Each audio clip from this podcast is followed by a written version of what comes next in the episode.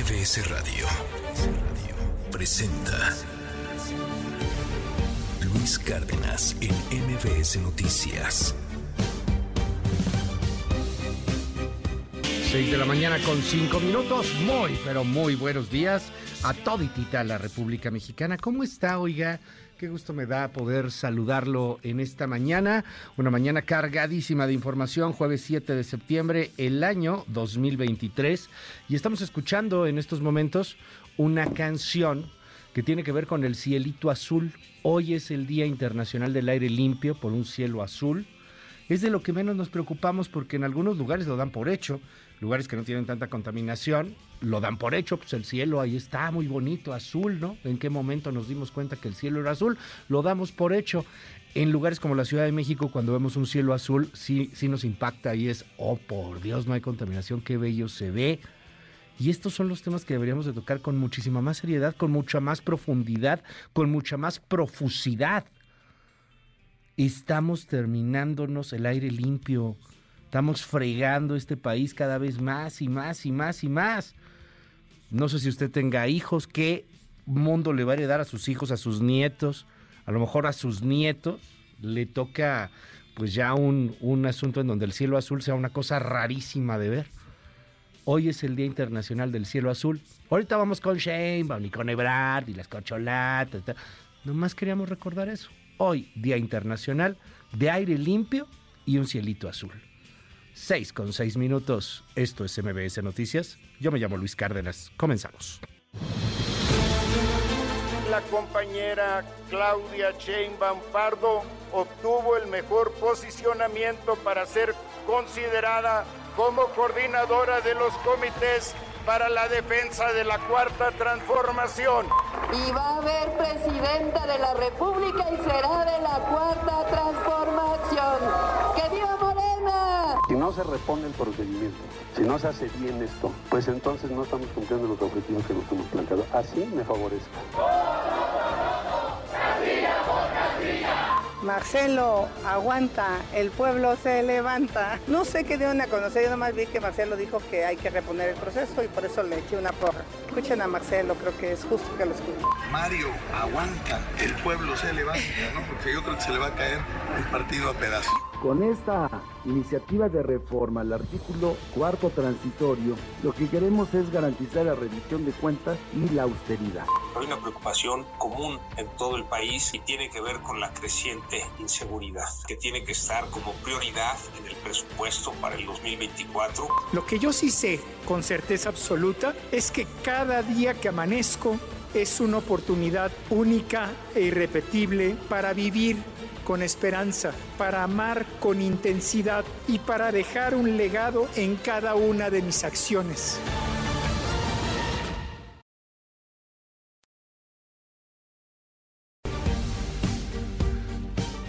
Son las 6 de la mañana con 9 minutos. Gracias por estar con nosotros. Hoy es 7 de septiembre del año 2023. Sí, 7 de septiembre, como aquella canción de Mecano. Ya revelé mi edad. Bueno, ya la saben, ¿no? Ya no se acuerda de esa canción de Mecano. En fin, ya, vámonos, ya, perdón. Es que está muy tenso todo. Ya vamos a empezar entonces a darle con todo. Oh, sí. Es Claudia. Pues es Claudia. ¿Cuánto tiempo llevamos diciendo eso? ¿Dos años? Y ya de casi asegurárselo al 100%, pues de menos desde que inició el proceso. ¿Que hubo dados cargados? Claro que hubo dados cargados. El INE acaba de... el INE es un chiste. El INE acaba de decir ayer que si por favor puede bajar los, los anuncios que había en los camiones de Claudia Sheinbaum. Porque podría vulnerar la equidad del proceso. ¿Es neta? Sí, sí, apenas ayer lo dijo el INE. Pues claro que era Claudia, hombre. La cosa estaba más que planchada. Yo no sé quién se sorprendió no fue sorpresa absolutamente para nadie. Y la atención estuvo más bien en un Marcelo Ebrard que amenazó con romper, o, ya rompió, o va a romper. ¿Qué va a negociar? ¿Qué quiere Marcelo? Si, si es que hay una posibilidad aún, un camino de reconciliación con la 4T, lo platicaremos más adelante. Pero pues sí, es Claudia.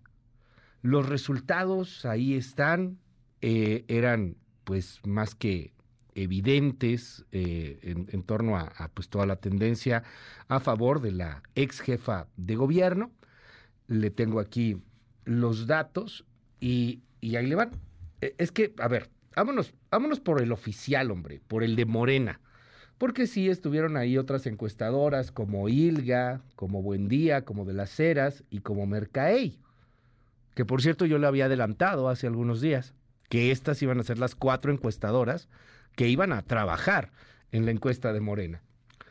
Bueno, si es Claudia, el primer lugar lo tendría en esta encuesta oficial eh, Claudia Sheinbaum con 39.4% de la votación. El segundo lugar sería de Ebrard con 25.6% de la votación. Son 14 puntos de ventaja. Adán Augusto López queda en cuarto lugar con 10 puntos. Noroña supera a Adán Augusto López con 12.2 puntos. Ricardo Monreal queda en un muy, muy bajo cuarto lugar, que, perdón, quinto lugar, con 6.5, pero casi empatado con Manuel Velasco, que tiene 6.3. O sea, hasta abajo, hasta abajo, hasta abajo. Tercero y cuarto están empatados y cuarto y quinto también están empatados. Ahora, de acuerdo al acuerdo que firmaron, al PowerPoint que firmaron, pues le toca algo importante a Noroña, ¿eh? Ser coordinador en el Senado, ser secretario de gobernación, no es un personaje menor, quedó en tercer lugar. Aquí está el dato. En, las otras encuestadoras, que eso también me llama la atención, quedó en cuarto lugar, pero en la encuestadora oficial de Morena, Noroña quedó en tercer lugar. ¿Qué le van a dar a Noroña? secretario de gobernación, bueno, igual y sí. O será el coordinador parlamentario, igual y sí. De ¿Qué? ¿De toda la 4T? Quedó en un puesto importante. Segundo y tercer lugar tenían, tenían premios de consolación.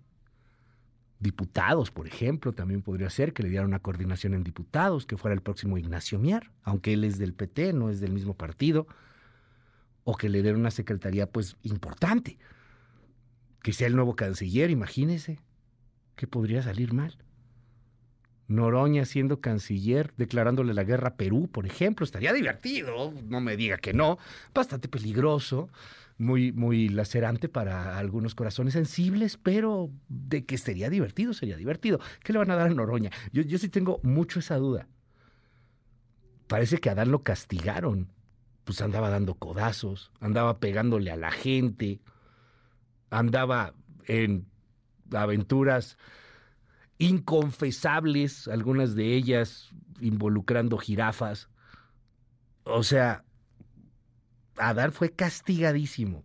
Y quizá fue de esos seis el que más lana gastó, el que repartió a diestra y siniestra, con más siniestra que diestra, el que puso un espectacular aquí, allá, acullá, en cada esquina, el que logró tener su carita en un banco. Hágame el favor, en un banco. Ibas al banco este y ahí veías la carita de Adán Augusto en las pantallas. Y pagó un buen varo por eso. Pues, ¿cómo ve? Ahí está el resultado final. Lo repito por, por lugares. Primer lugar, Claudia Sheinbaum. Segundo lugar, Marcelo Ebrard. Tercer lugar, Gerardo Fernández Noroña. Cuarto lugar, Adán Augusto López. Quinto lugar, Ricardo Monreal. Sexto lugar, Manuel Velasco. Pero hoy la nota no va tanto por el agradecimiento de Claudia Sheinbaum por los discursos. Hoy la nota, la atención, va por lo que pudo haber sucedido con Marcelo Ebrard. Fíjese nada más lo que dice Claudia Sheinbaum el día de ayer cuando le agradece a sus compañeros sin mencionar a Marcelo Ebrard. Y les dice, las puertas están abiertas siempre aquí en Morena para la 4T. Escuche por ahí a Claudia Sheinbaum. Muchas gracias, muchas gracias a todos y a todas. Ahora estoy emocionada. Por supuesto, a mis compañeros. Quiero también decir que la unidad es fundamental y que las puertas siempre están abiertas, que nunca se van a cerrar. Hoy ganó la democracia. Hoy decidió el pueblo de México y Coordinadora Nacional de Defensa de la Transformación por decisión del pueblo de México. Y desde aquí quiero decir con orgullo, con honor, que es un honor estar con Obrador. Vamos a ganar el 2024. Vamos a ganar las diputaciones, vamos a ganar las senadurías, vamos a ganar las gubernaturas. Y va a haber presidenta de la República y será de la cuarta transformación. ¡Que viva Morena! ¡Que viva el Partido del Trabajo! ¡Que viva el Partido Verde! ¡Que viva la cuarta transformación! ¡Que viva el presidente Andrés Manuel López Obrador! ¡Que viva México! Ahora Claudia ya no tiene que convencer a la 4T, esos ya los tiene. Son más o menos 22 millones de votos de saque. Hoy escribo de eso en el Universal. Eso ya lo tiene. Ya, eso ya lo tiene. Ahora la bronca es convencer a los que están afuera. Y a los que tampoco son antilopes obradoristas, que sí andamos hablando de un mercado importante, quizá unos 10 millones de electores, que son los que van a terminar por definir esta elección. Y, pues a ver cómo le hacen para emocionar, porque si algo le han criticado a Claudia Sheinbaum es que no emociona, es que, es que no conecta, y para colmo, no viene pues con todo el apoyo. Vamos con el tercero, cuarto, quinto, sexto lugar. Tercero, cuarto, quinto y sexto lugar. Un Oroña que pues no, no es menor. No es menor, pero sí es menor. O sea, a ver, que no se me enojen los, nor los noroñistas. Noroña tiene 12% de, de, los votos. 12. ¿Es mucho? Pues, pues sí, sí es algo, sí pesa. Adán Augusto trae 10%. Monreal trae 6.5 y Velasco 6.3. Pero le va a faltar el de Marcelo Ebrard. Ese tiene 25%, una cuarta parte de la votación. Tampoco es menor, tampoco es una nimiedad. Y ese es el gran apoyo que falta. Escuche el apoyo del tercer, cuarto y quinto lugar y sexto a Claudia Sheinbaum. Que el demócrata presidente Andrés Manuel López Obrador tenía razón. El pueblo decidió. Decidió y hoy reconozco y felicito a mi compañera, a Claudia Sheinbaum, doctora. Muchas felicidades. Que quiero expresar mi mayor reconocimiento a la futura presidenta de México, Claudia Sheinbaum. Asumo íntegramente los resultados de la encuesta. Intentemos construir con diálogo y llamando a todos, incluyendo al compañero Marcelo Ebrard, que todos nos necesitamos. Quiero esta noche decirle a Claudia Sheinbaum que cuente conmigo y que estaré luchando donde esté Enhorabuena, Claudia. Felicidades. Entré a este proceso con la confianza en el pueblo y el pueblo determinó que mi compañera y amiga Claudia Sheinbaum Pardo encabece a nuestro movimiento y yo honro ese, esa determinación. Marcelo Ebrard aquí tiene su lugar. Vamos a ganar la presidencia de la República en 2024. Sí, ahí tiene su lugar Marcelo Ebrard. Nada más que unos minutos antes Noroña decía, Ebrard ya se va a ir al movimiento desahuciado y ese está traicionando. Ya desde hace varios días Ebrard andaba con todo, con, perdón, Noroña andaba con todo contra Ebrard. Quizá el que fue más polite, más diplomático, más elegante fue Ricardo Monreal. Necesitamos a Marcelo. Y, la neta, no, no es que fuera menor, se llevó 25% de estos votos, no es menor. ¿De qué tamaño sería la ruptura y de qué tamaño el golpe para Sheinbaum? No creo que proporcional a la encuesta, es decir, no creo que 25% de los morenistas se fueran directamente con Marcelo, pero sí es un buen guamazo porque marca la imagen de desunión. Esta es la crónica de la ruptura largamente anunciada. Hatsiri Magallanes.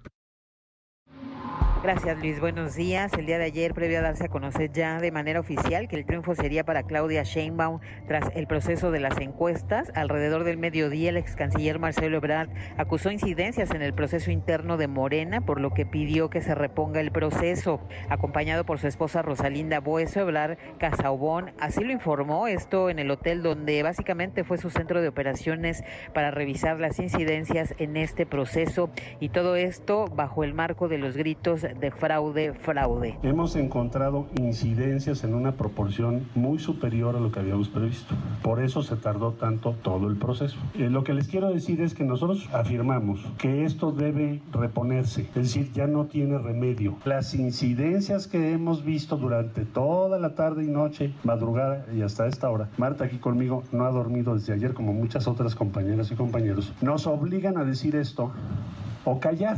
En ese contexto, la senadora Marta Lucía Mitchell acusó que buscó ingresar justamente al World Trade Center para entregar los gafetes a los representantes que estarían observando el conteo, pero no le permitieron la entrada toda vez que había instrucciones de que nadie podría entrar, por lo que pidieron la presencia de policías. Me dirigí al World Trade Center a entregar estas acreditaciones. Yo traía los gafetes para poder entrar. No me dejaron entrar. Dije, déjame entrar. Ya empezó el conteo. Déjame, por favor, entregar estos gafetes a quienes van a entrar. No, ya no puede usted ni entrar usted ni nadie. Tengo instrucciones de que ya no pueden entrar. Vamos a pasar. Déjanos pasar, por favor. Por favor, déjanos pasar. Tengo instrucciones. Le hablamos al señor Caviedes. Le hablaron al señor Caviedes. No, aquí ya están ustedes acreditados. No, no estamos acreditados. Los únicos gafetes que son los oficiales son estos y yo los traigo. Permíteme otorgarlos para que podamos entrar. Tras lo anterior, Ebrard Casabón anunció que no acudiría a la reunión de las 5 de la tarde a la que estuvieron convocados los aspirantes de Morena a la Coordinación Nacional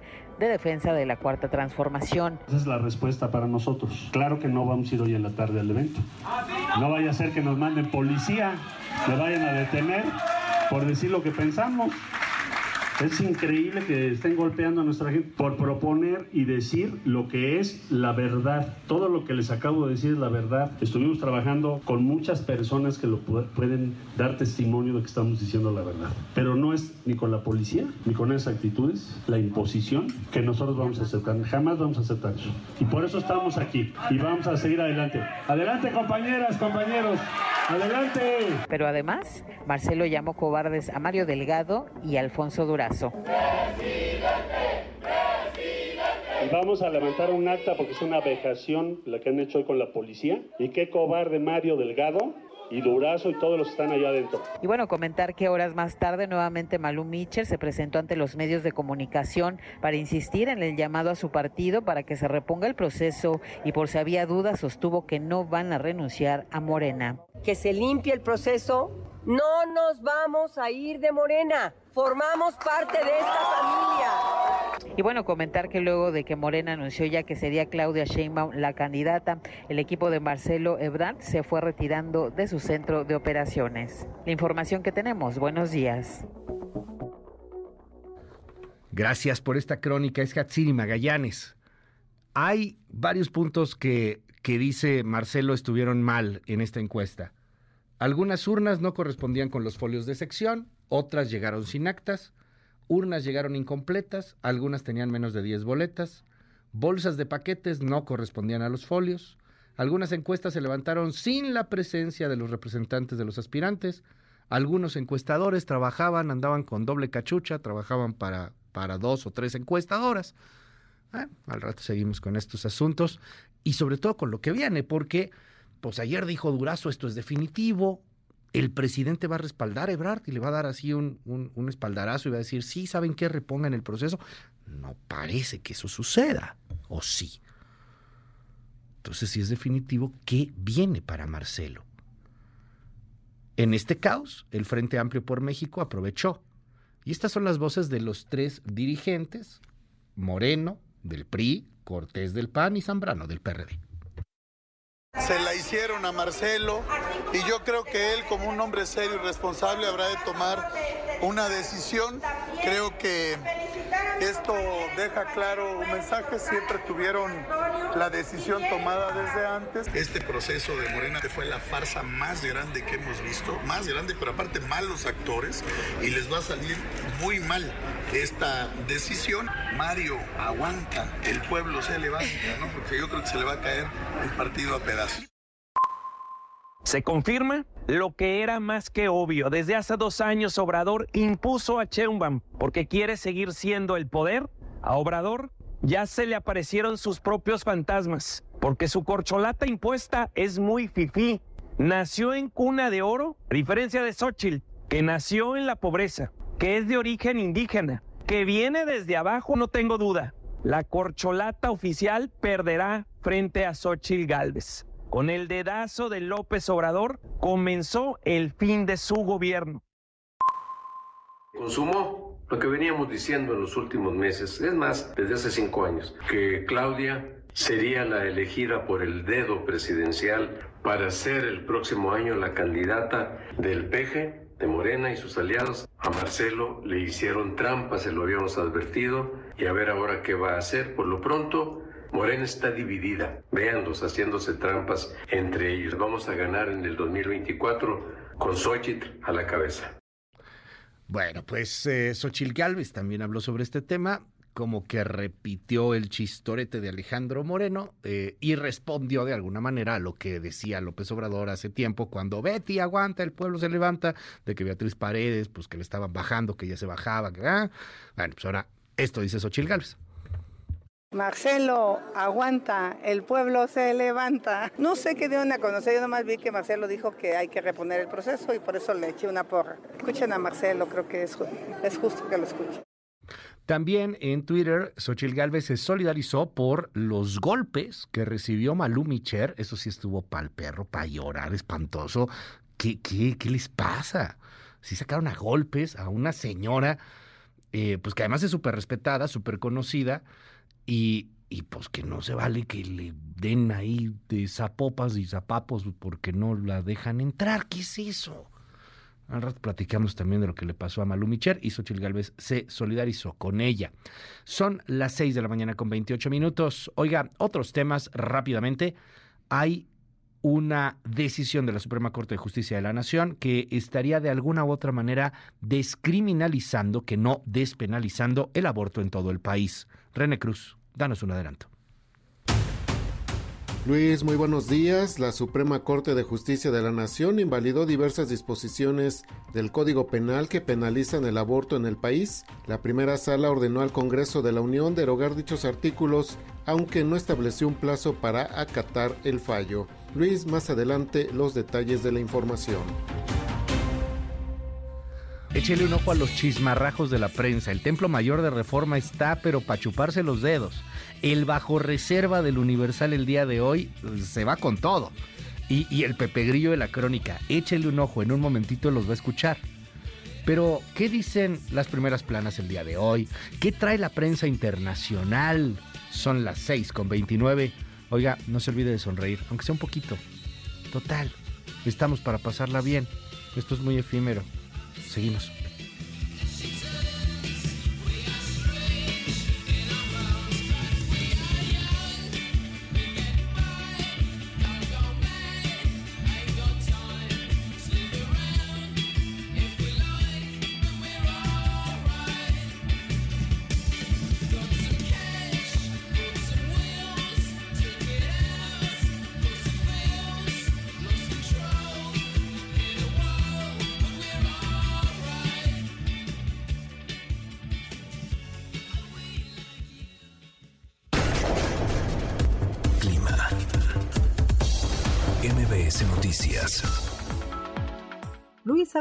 gusto en saludarlos. La onda tropical número 27 se desplazará sobre el sureste gradualmente al sur del territorio nacional e interaccionará con un canal de baja presión que se localizará al suroeste del Golfo de México y en interacción con el ingreso de humedad propiciarán lluvias puntuales intensas en Oaxaca, Chiapas, Veracruz, Tabasco, Campeche, Yucatán y Quintana Roo. Por su parte, la entrada de humedad de ambos océanos e inestabilidad en niveles altos de la atmósfera ocasionarán chubascos y lluvias puntuales fuertes muy fuertes en zonas del centro de México, incluido el Valle de México. A su vez, la onda tropical número 26 se moverá al suroeste de las costas de Colima y Jalisco, y aunado al ingreso de humedad del Océano Pacífico e inestabilidad en niveles altos de la atmósfera, ocasionarán lluvias puntuales fuertes a muy fuertes en el occidente del país. En tanto, el monzón mexicano generará chubascos y lluvias fuertes con puntuales muy fuertes en el noroeste de la República Mexicana. Asimismo, el ciclón tropical Jova se desplazará hacia el oeste-noroeste y se localizará al suroeste de las costas de Baja California Sur, alejándose del territorio nacional. Sin embargo, reforzará el potencial de lluvias en dicha entidad,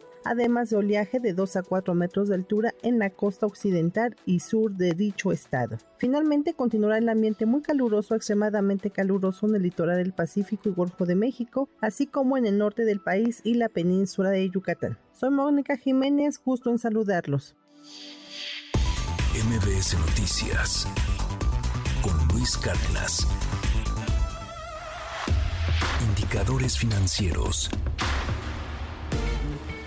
¿Qué tal Luis? Buenos días a ti, buenos días también a nuestros amigos del auditorio. Te presento a continuación cómo van a iniciar en esta jornada los principales indicadores del mercado cambiario, bursátil y petrolero. El Dow Jones Industrial perdió 0.57%, hoy comenzará en las 34.443.19 unidades. El índice tecnológico Nasdaq tuvo un retroceso de 0.88%, arrancará en las 15.371.44 unidades. El S&P BMW de la Bolsa Mexicana de Valores se desmarcó de esta tendencia negativa de Wall Street, ganó 0.07%, hoy comenzará en las 52.971.19 unidades. Divisas. En el mercado cambiario, el dólar en ventanilla bancaria se compró en 17 pesos con 2 centavos, se vendió en 18 pesos con 3 centavos, el euro se compró en 18 pesos con 61, se vendió en 19 pesos con 10 centavos. La libra esterlina se adquirió en 21 pesos con 90, se vendió en 21 pesos con 1 centavo. En el mercado de metales, el centenario de oro se compró en 22.400 pesos, se vendió en 42.400 pesos. Finalmente, estos son los datos del mercado de petróleo. El West Texas Intermediate cerró la jornada cotizándose en 86 dólares con 69 centavos el barril. El Bren del Mar del Norte alcanzó los 90 dólares con 4 centavos el tonel. Y la mezcla mexicana de exportación se cotizó en 83 dólares por barril. Luis es mi reporte del auditorio. Muy buenos días. MBS Noticias con Luis Cárdenas.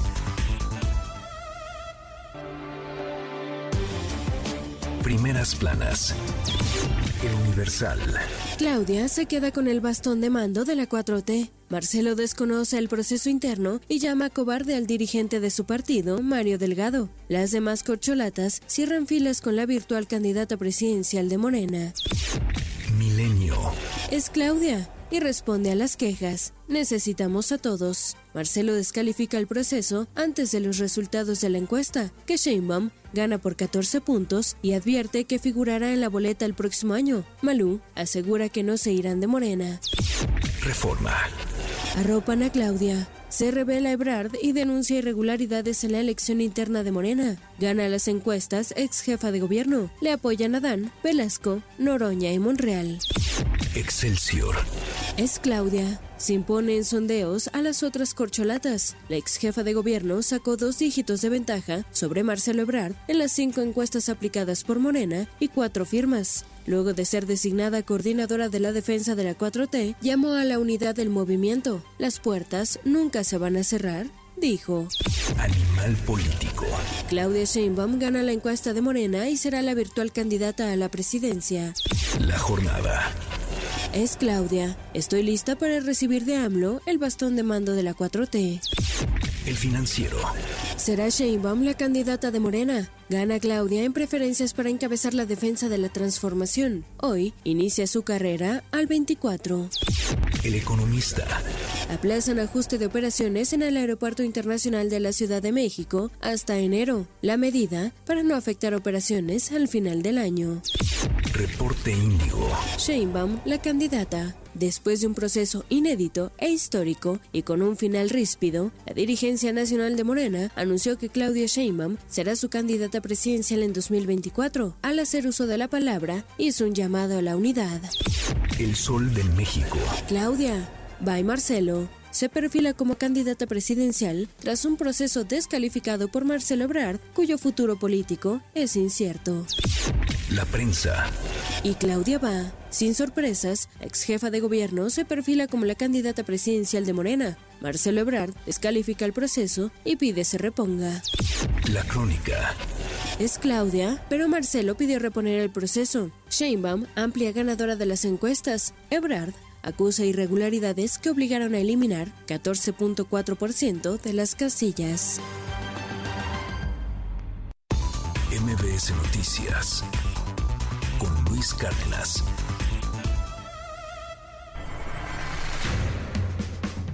Estados. Guerrero. Este miércoles se confirmó el fallecimiento del director de la Policía Municipal de Juan R. Escudero, Juan Carlos Vitrago quien fue asesinado tras una emboscada perpetrada por un grupo de hombres armados la noche del martes. La agresión registrada en la colonia Vista Alegre, cuando las víctimas circulaban a bordo de una patrulla, dejó un saldo de cuatro agentes de la policía muertos, incluido el mando policiaco, y otros dos oficiales gravemente heridos. La Fiscalía del Estado informó sobre la detención de dos sujetos presuntamente implicados en la desaparición de al menos dos personas en una ladrillera ubicada en Lagos de Moreno, cuyos cuerpos fueron localizados el pasado 20 de agosto en un predio ubicado en Privada El Sabino. Se trata de los hermanos Enau A y Emanuel A, quienes fueron aprendidos en Querétaro y ya se encuentran a disposición del juez de control y oralidad que definirá su situación jurídica.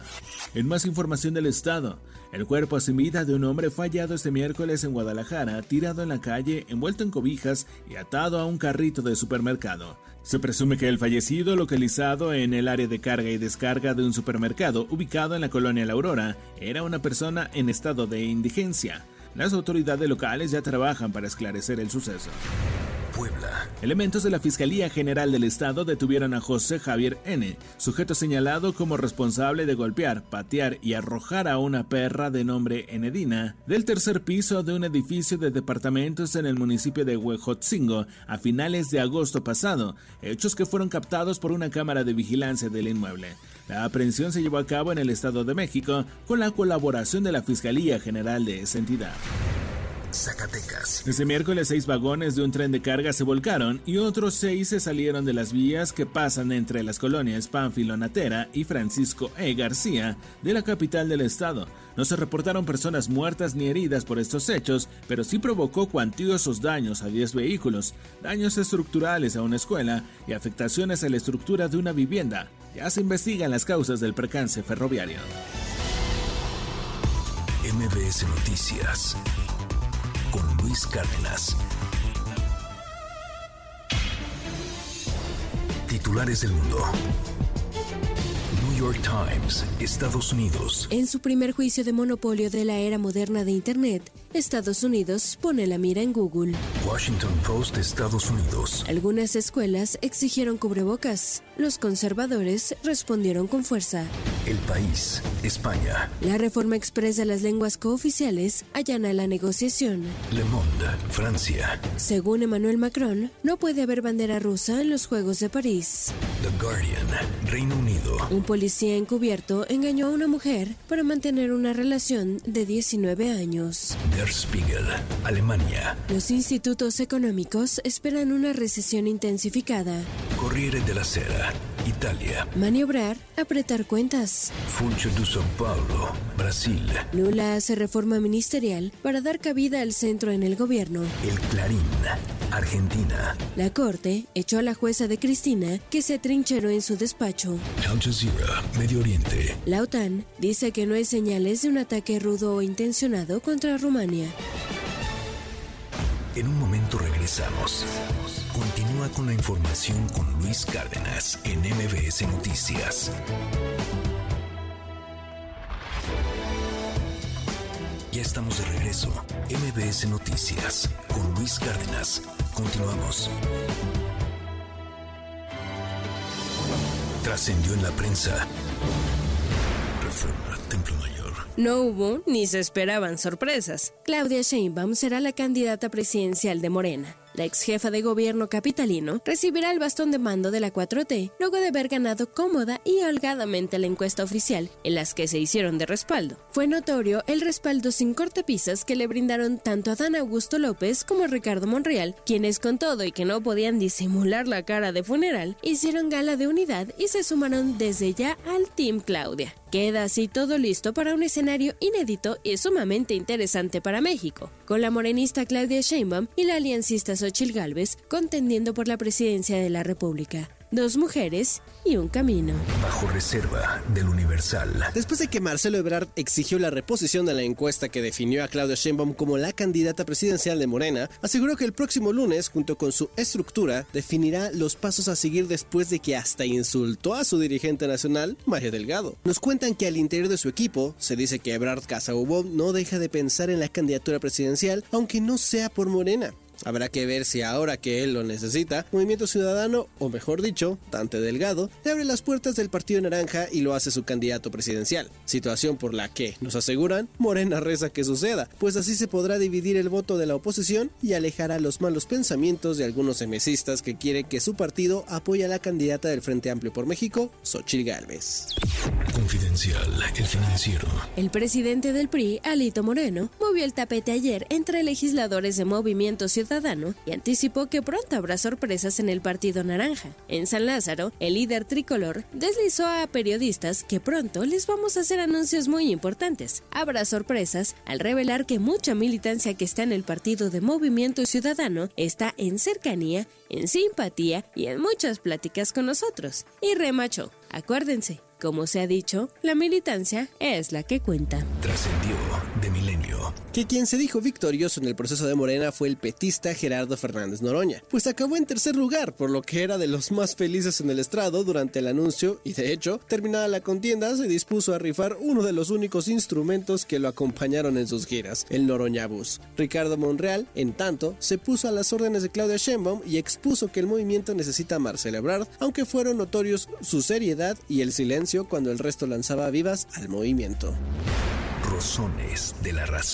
Una de las grandes incógnitas que prevalecían hasta anoche en el proceso de Morena era la razón de fondo que movió a Marcelo Ebrard a rebelarse ya más frontalmente contra el proceso interno de la 4T. Esa duda ha empezado a generar las más diversas hipótesis. Ayer se replicaba en las redes una del politólogo Agustín Basabe. Creo que Marcelo ya cruzó el Rubicón, ya rompió. La pregunta es si se trata de una ruptura pactada con AMLO para dividir el voto opositor. La suavidad con que se ha respondido a su descalificación del proceso desde Palacio Nacional apunta hacia allá, ha señalado en un primer mensaje que después completó. ¿Cuál será el indicio de una ruptura pactada de Marcelo? Que AMLO lo reprenda de modo que a la 4T le quede claro que no deben votar por él, para que todos los votos se los quite al frente pero sin agredirlo como a Xochitl, sin tratar de aplastarlo ni mandarle denuncias penales. Mm, ¿Será? Pepe Grillo, de Crónica. Desde hace años, prácticamente desde el 2018, cuando ganó la jefatura de gobierno de la Ciudad de México, la doctora Claudia Sheinbaum se perfiló como la aspirante con más posibilidades de suceder a López Obrador como candidata presidencial de Morena. Con el paso de los años, su posición se fortaleció. Alcanzó acuerdos políticos con los mandos de Morena y con la mayoría de los gobernadores emanados de ese partido. Cuando el presidente López Obrador abrió el juego de las corcholatas, Sheinbaum arrancó como clara favorita. Supo mantener su ventaja. Todo el mundo aceptó como verdadero el eslogan es Claudia. Siempre lo fue. Ya es coordinadora nacional de los comités de defensa de la 4T, un cargo previo a la candidatura presidencial. Es suyo el bastón de mando de su movimiento. El proceso electoral 2024 arranca hoy mismo. No hay tiempo que perder. Rayuela de la jornada. Quienes andan a la casa de asesores deberían saber que la guerra no se gana con cartuchos quemados en sus países. En un momento regresamos. Continúa con la información con Luis Cárdenas en MBS Noticias.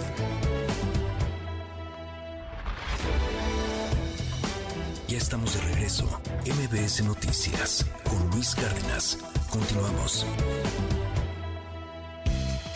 En MBS, noticias que ponen de buenas. Parece mentira que después de tanto tiempo, rotos nuestros lazos, sigamos manteniendo la ilusión en nuestro aniversario. El 7 de septiembre es nuestro Esta canción de Mecano se estrenó un 7 de septiembre de 1991 cuando Nacho Cano decidió celebrar el aniversario de un fracaso, una ruptura o una derrota. Y hoy en día aún es un tremendo éxito que se escucha con nostalgia. Cuentan por ahí que Cano relataba en esta pieza la ruptura que vivió con la escritora Coloma Fernández, quien fue su pareja durante más de ocho años. A mi abuelo Allende lo conocí por afiches en nuestro exilio. Aunque mi familia se dedicó a difundir por el mundo su legado, lo paradójico es que nuestra intimidad no hablaban de él. Dentro de la conmemoración por los 50 años del golpe de Estado en Chile, se exhibirá el documental Allende, mi abuelo Allende, de Marcia Tambuti. Marcia, nieta de Salvador Allende, expresidente chileno, busca reconstruir la imagen personal y familiar de su abuelo sepultada por la historia. Utilizando material de acervo, testimonios y fotos familiares, la directora presenta una mirada aguda y cercana que intenta romper el silencio familiar sostenido por décadas en torno a la figura de Salvador Allende. Esta película se exhibirá del 8 al 10 de septiembre en la Sala José Revueltas del Centro Cultural Universitario y del 14 al 30 de septiembre en el Cinematógrafo del Chopo.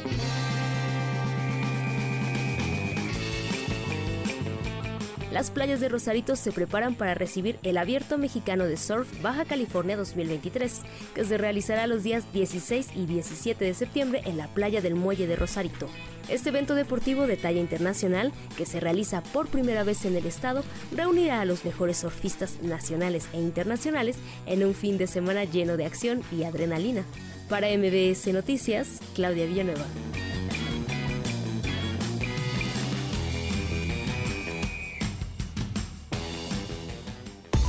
MBS Noticias con Luis Cárdenas.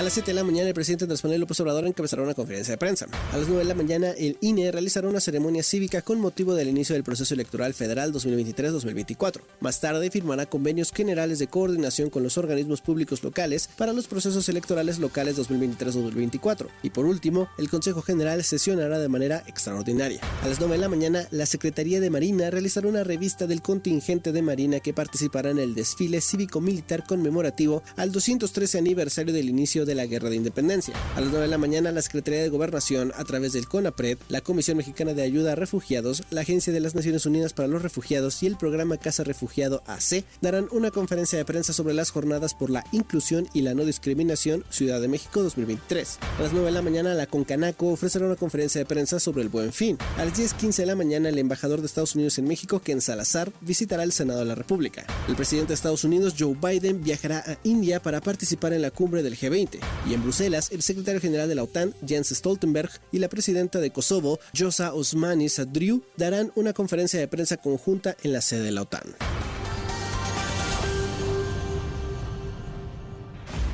Ya estamos de regreso. MBS Noticias con Luis Cárdenas. Continuamos.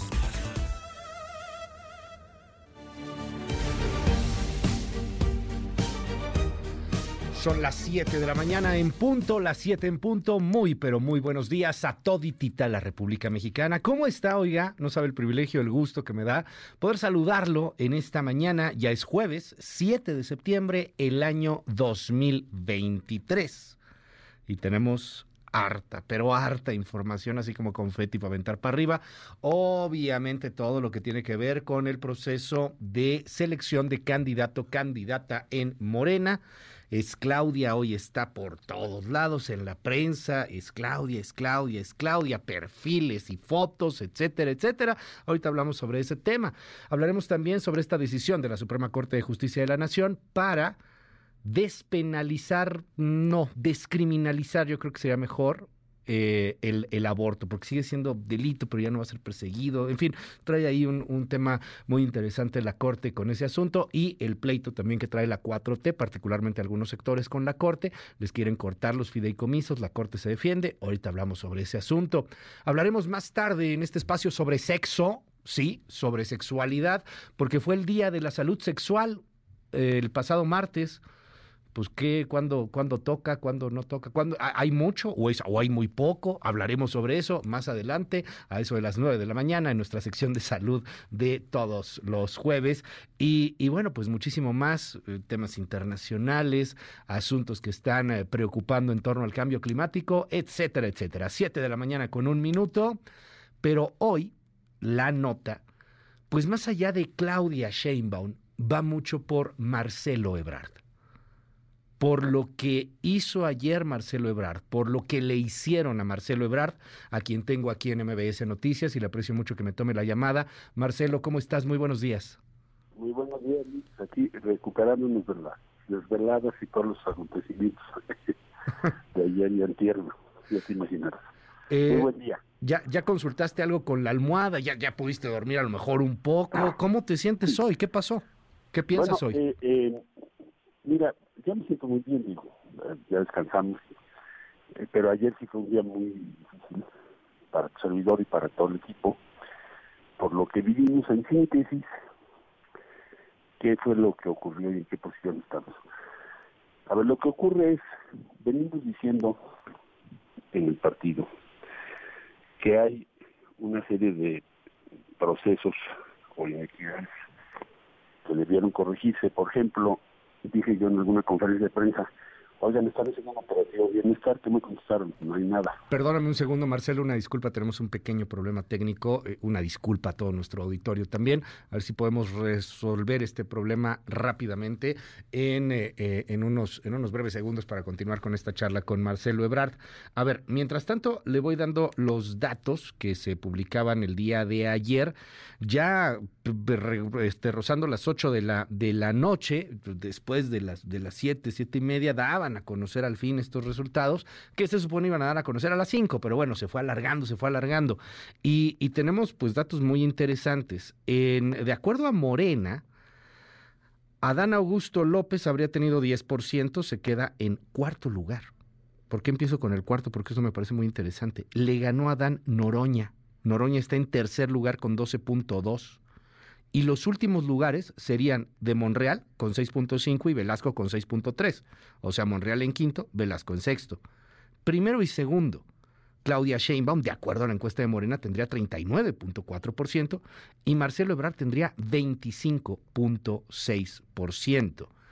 Ahí van, de nuevo, en orden sería, primer lugar Sheinbaum, de acuerdo a la encuesta de Morena, segundo lugar Ebrard, tercer lugar Noroña, cuarto lugar Adán, quinto lugar eh, Monreal y sexto lugar Manuel Velasco. Eh, ayer habló sobre este asunto Claudia Sheinbaum cuando le otorgan, pues finalmente eh, este triunfo, cuando le dicen has ganado, tienes tú las preferencias, etcétera. Y bueno, pues da un discurso después de que hablaron todos sus compañeros. Tenemos por ahí el audio de Claudia Sheinbaum. No, también traemos ahí un problema. A ver si. Ahí está. Ah, ah, bueno, a ver, ya recuperé a Marcelo Ebrard. Una disculpa, ¿eh? Perdón, Marcelo, aquí se nos cuatrapearon un poco los, los cables. Te escuchamos ya mucho mejor. Este, nos decías, has podido consultarlo con la almohada, has, has ya este, pues, reflexionado sobre lo que sucedió el día de ayer.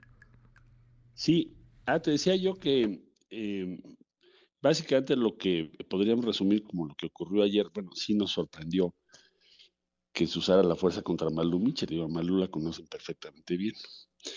Y iba ella con unos gafetes para acreditarnos en el conteo que nos enteramos que ya lo iban a iniciar. Eh, habíamos hecho en ese momento casi en simultáneo. Estaba yo en una conferencia de prensa diciendo, oigan, hay que hacer, hay que reponer este procedimiento por muy diversas razones, que tienen que ver con cosas que les dijimos desde antes, que tenían que ver con operativos de bienestar, con mucha inequidad, la propia comisión de encuestas favoreciendo a Claudia, o sea, era muy obvio, ¿no? Todo eso se los dimos por escrito Nos dijeron, bueno, pero después lo vemos, después lo vemos. O después del que termine el proceso, lo revisamos. Incluso se llegó a decir que no teníamos pruebas. les- bueno, pues entregamos un montón de cosas. Ya tenemos testimonios además de todo el país. Bueno, eso por un lado. Eh, no se permite a Malú por la fuerza entrar al conteo, pues entonces nosotros nos sentimos excluidos y más que sentimos, pues fuimos excluidos y pues ya no asistí yo posteriormente a los eventos que organizaron. Eh, ¿Qué es lo que veo? Yo no estoy de acuerdo. No puedo estar de acuerdo con eso. Ok. Esto, esto que te digo sucedió antes de que se supiera qué resultado había. O sea, no es conformarme porque el resultado no me favoreció. Pero Eh, aceptas el resultado, gente- Marcelo. Perdón que te interrumpa ahí. Pues- o sea, no, no lo sabías, Pues, eh, dijiste todo esto, ahí están ya los datos, son 14 puntos de diferencia entre Claudia y, y tú. ¿Aceptas esto? Pues, eh, francamente, como fuimos tratados, pues, es muy difícil de, de, más que de otra cosa, de allanarte a esa forma de actuar. No estamos de acuerdo. Eh, no estuvimos en el conteo. Entonces, hubo inequidades muy grandes en el proceso. Pues no puedo estar de acuerdo. Claro que tengo que tomar en cuenta a los compañeros que nos han acompañado, pues no es una decisión de un individuo, ¿verdad? Entonces, hoy tendremos reuniones, el lunes tenemos una asamblea nacional, este, para ver la posición final que se quiera adoptar. Pero en resumen es, pues yo estoy en una posición de protesta, no estar de acuerdo con la forma en que procede. Pero no, no Y- aceptas ni niegas el resultado. Perdón la, la insistencia, pero creo que es fundamental este, este asunto. Es que el resultado, el está armado, el resultado está armado sobre la base de muchas condiciones de inequidad comprobadas, frente a las cuales no hicieron absolutamente nada. Y saben que es verdad, todos los que estaban ahí. Ayer minimizaban un poco, lo escuchaba en la prensa y decían, es que esto que, que dice Marcelo pues, son cuestiones técnicas, eh, cosas menores, No, nimiedades, pero no se hablaba mucho de esta denuncia de, de que se usaron funcionarios públicos para apoyar a Claudia Sheinbaum. Si eso yo lo dije en conferencia de prensa, Luis. ¿Qué Sí. fue la respuesta? No, no hay pruebas, claro que las tienen. Y las vamos a exhibir. Eh, no hubo condiciones de equidad, eso es la realidad. Y segundo, la forma de actuar de ayer fue increíble. ¿Por qué habríamos de, de aceptar eso? Decían que te pasaste al decirle cobarde a Mario Delgado y Alfonso Durazo. Pues no creo que me pasé, pues le mandaron la policía a Malú, muchas hace que sea, que sea demasiado. O sea, ¿por qué digo que son cobardes? Ajá. Porque Malú es senadora y es nuestra representante. Sí, claro. Nosotros siempre, siempre nos hemos conducido con mucho respeto, mucho cuidado. Nunca hemos sido gente que crea problemas si somos violentos, mucho, mucho menos, somos insensatos. Que le hayan impedido por la fuerza, estando ahí uno de los principales colaboradores de Mario, usar la fuerza contra Malú, pues, se me hace una cobardía, a mí no se me hace un exceso decir eso. Más bien estoy describiendo una realidad. Eh, lo- Luego salieron y dijeron que no eran policías, Marcelo, que era equipo de seguridad y que no había pasado tal cosa, aunque están los videos. Está la- fue la policía bancaria. Digo, está, subí yo el video.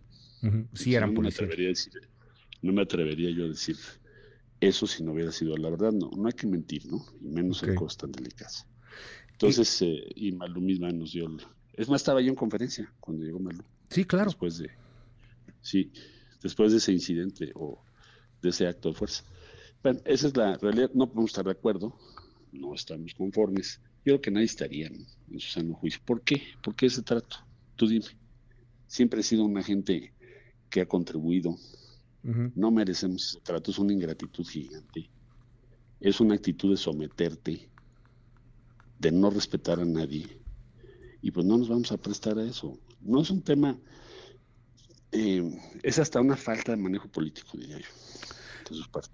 Esta falta de manejo político obedece a que era la favorita, a que era la que el presidente quería, Marcelo.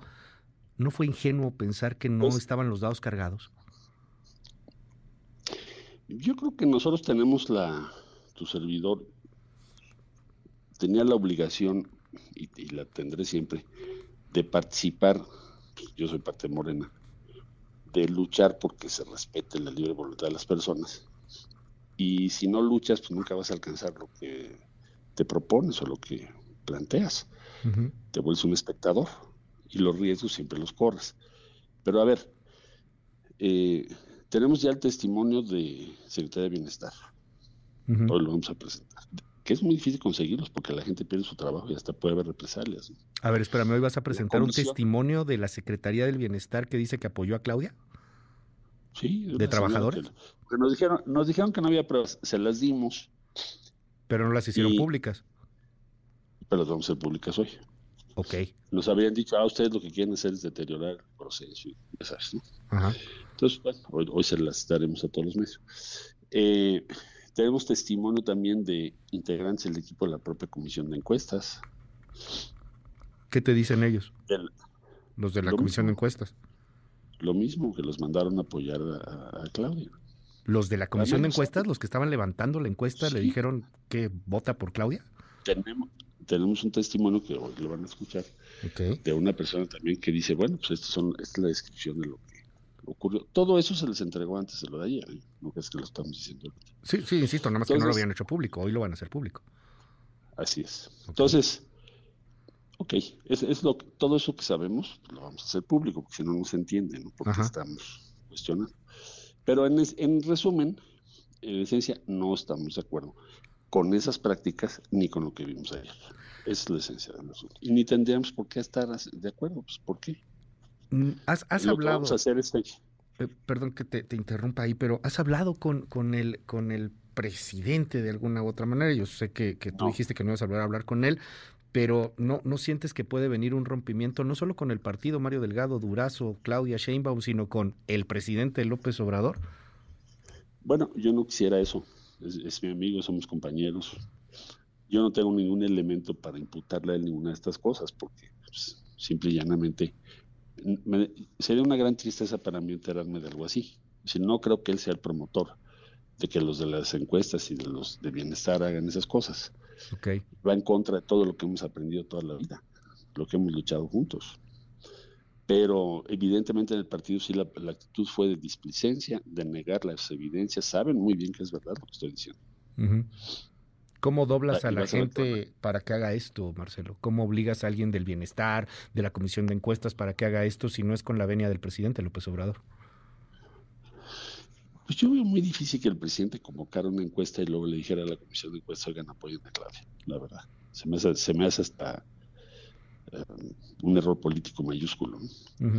Pero sí tendría el partido que aclarar y corregir eso. No lo hizo, ya no lo hizo. Entonces, eh, yo lo veo en la esfera del partido. Hasta ahorita no tengo ningún elemento para responsabilizar al presidente. Ahora, lo que sí veo es una ingratitud muy grande en cómo nos están tratando. Somos, somos eh, entre el equipo, pues hay gente que fundó Morena, Sí. Siempre hemos participado, hemos sido leales, acabo yo de ser funcionario, siempre he sido una gente responsable y leal, y no creo que merezcamos este trato. Y menos el tono de que pues, no pasa nada, no, no, no es cierto, nada es cierto, y luego el uso de la fuerza. Pues, entonces, ¿qué nos espera ahí? Esa Ingrat- es la realidad. Ingratitud de eh, el partido de Mario Delgado. Tú, tú trabajaste con Mario Delgado, tú hiciste políticamente hablando a Mario Delgado, pero ingratitud del presidente también, Marcelo. Pues del presidente no lo sé, pero de- del partido sí, que es lo que me consta. Porque pues, no creo que el presidente haya dicho uso en la policía bancaria contra la senadora, senadora Malumiche, no lo creo, Ok. francamente. Entonces, son decisiones del partido y se tienen que hacer ellos cargo de eso. Y es verdad lo que estamos diciendo. Nunca he mentido. Y vas a ver que pues siempre sucede. La verdad se va a imponer porque todo eso está aflorando. Es cosa además de revisar las redes, los testimonios, pero presentaremos solo lo que tenemos, por supuesto. Es Bueno, muy, esa es, eh, la posición mía es no estamos de acuerdo y no se vale lo que están haciendo. es muy Ah, interesante eh. el verbo que utilizaste en este momento. La realidad, la verdad se va a imponer. Hay quien habla de una imposición de Claudia Sheinbaum y de pues prácticamente la imposibilidad ya eh, real de que tú seas candidato presidencial, al menos de Morena. ¿Todavía albergas la esperanza de que seas candidato presidencial de Morena? Pues vamos a ver cómo. Yo, yo en Morena ya no veo esa posibilidad porque vi el talante ayer. O sea, el- a ver qué, qué curso de acción podría haber sucedido. Oye, a ver, tú estás planteando una reposición de procesos, vente para acá. ¿Por qué proponen ustedes eso? ¿O cómo se puede corregir lo que ustedes dicen? Y enseguida hacemos el conteo porque lo tenemos que presentar hoy. Digo, Ujú. algo así, ¿no? te pones a discutir cómo lo corriges. En lugar de eso, aceleran el conteo e impiden que entre nuestra representante. Pues yo creo que ya el curso, eh, por lo menos la dirigencia del partido así lo decidió ayer y está a la vista pública, sin, de otra manera no te estaría diciendo esto. Claro. Entonces, ya con Morena veo muy difícil que cambien esa decisión, sin embargo, pues habrá que hoy valorar qué elementos tenemos para proceder. Dicen que es inapelable, pero veremos en términos legales qué es lo que se puede hacer. Pero sí estamos muy decepcionados de la actitud que se tomó ayer. Qué cosa, man.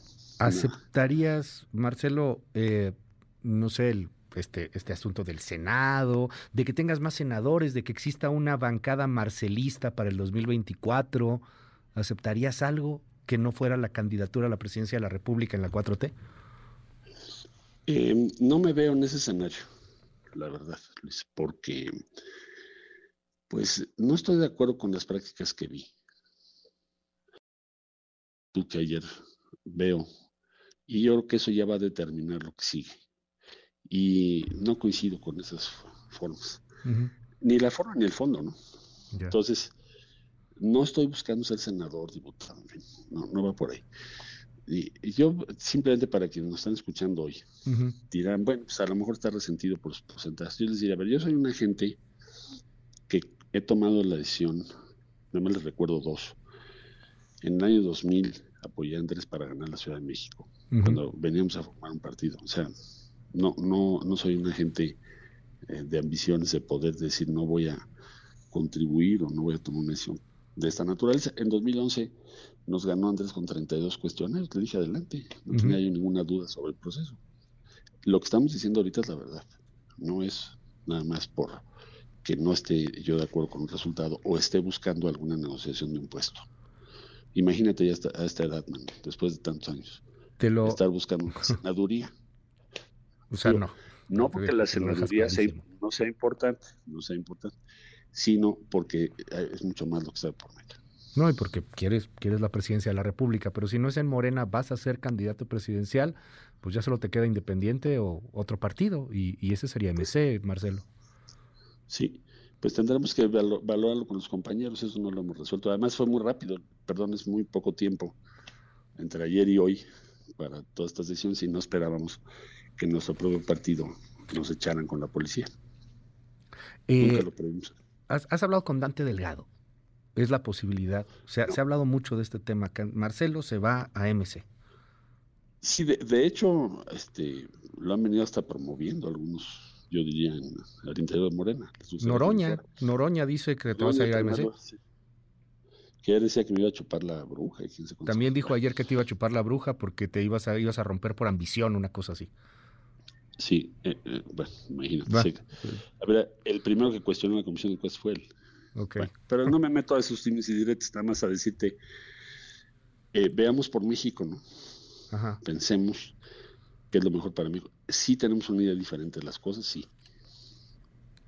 Eh, yo pienso que la 4T tiene que ir a un segundo nivel. Ok.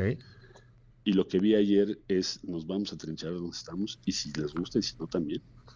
Digo, hablándonos a nosotros los integrantes del Mural. Claro. Entonces, eh, pues voy a valorar con mis compañeros estas circunstancias y tomar las decisiones correspondientes. Te estaré yo informando y muchísimas gracias, Luis, por esta oportunidad. Gracias. Déjame darte una última pregunta, Marcelo. Claro, Eh, claro que sí. Dicen que, que también podría esto ser una especie de pacto, que podría eh, estar un- una especie de rompimiento para hacer una farsa, una faramaya, un teatro, en donde al final de cuentas, si te fueras de candidato presidencial, de MC o independiente o como tú quieras, a quien le robarías votos sería a Xochitl Galvez, sería a la oposición y de alguna u otra manera de esa forma garantizarían el triunfo de una Claudia Sheinbaum. Esto se dice, ahí está, seguramente lo has escuchado. ¿Qué responde sobre ello? Pues yo creo que hay- van a decir dos cosas, depende en qué posición estés. Ah, En Morena, por lo que veo, van a decir, si te vas a hacer un esquirol, debilitas al movimiento. Eres Si un Ricardo Mejía. Ándale, ese tipo de argumentos yo creo que los vas a ver. Y del otro lado, no los he visto que digan eso, pero probablemente van a decir, ah, es que es un plan para debilitarnos. Entonces, cada quien va a dar la lectura. Yo lo que te diría es, eh, soy una gente que toda la vida he luchado y he asumido costos por lo que creo. ¿por qué habría yo de prestarme a estas alturas del juego a una cosa de ese nivel? Yo no voy a esquirolear a nadie, y es mi pretensión. Pero a ver, en las encuestas que ayer dieron a conocer dicen, bueno, tú tuviste 25%. Ujú. Pues esos son 12 millones de mexicanas y mexicanos. Ok. Eh, ¿Qué les vamos a decir? Oigan, eh, los voy a representar. Ah, entonces Esquirol, no, pues tengo que ser leal con esos votos. Representan, más allá de las acuerdos o desacuerdos de la política, representan aspiraciones, anhelos e identificaciones. Por lo tanto, pues eso es lo que va a guiar mi pensamiento. Pero no haré otra cosa más que eso. Yo jamás me he prestado esquirolear y prestarme esas jugadas para nada. No, no me interesan. Bueno. Y sería y, y unos dirán eso, me estás esquiroleando a mí, y el otro va a decir que me estás esquiroleando a mí, pero la verdad es que estoy siendo leal a sus votos. ¿no? Y entonces hay elecciones de tercios. ¿Ves una elección de, de tercios en 2024?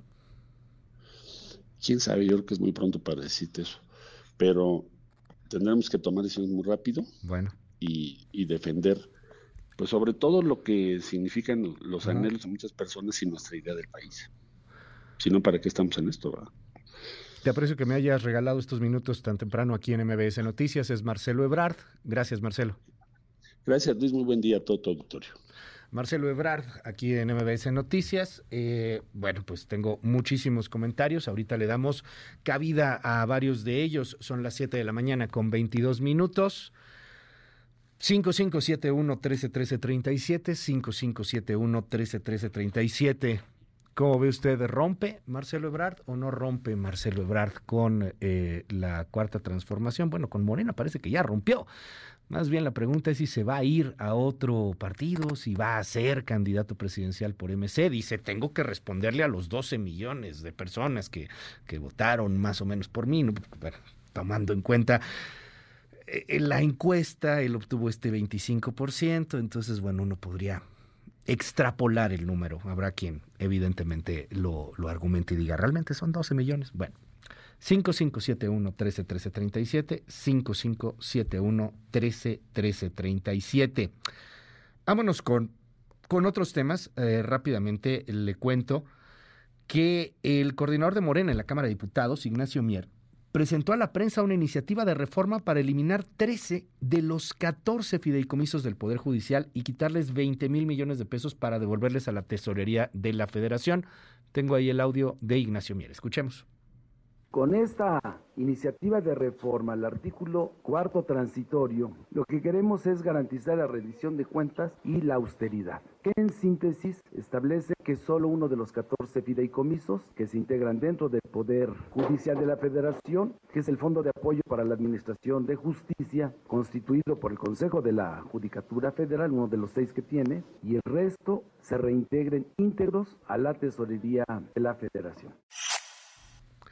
Por otro lado, le cuento que ayer la Suprema Corte de Justicia de la Nación despenalizó el aborto a nivel federal, declaró inconstitucionales dos artículos y parte de la redacción de tres más que castigan esta práctica en el Código Penal Federal. La primera sala de la Corte determinó que estas normas violan los derechos humanos de las mujeres. La resolución deriva de un amparo que la Corte otorgó a un grupo que se llama Grupo de Información de Reproducción Elegida. Con esto, la interrupción legal del embarazo no puede castigarse, pero sigue siendo un delito. Ya sé, se escucha del nabo este asunto y está súper complejo, pero sigue siendo un delito, solo que ya no se puede castigar.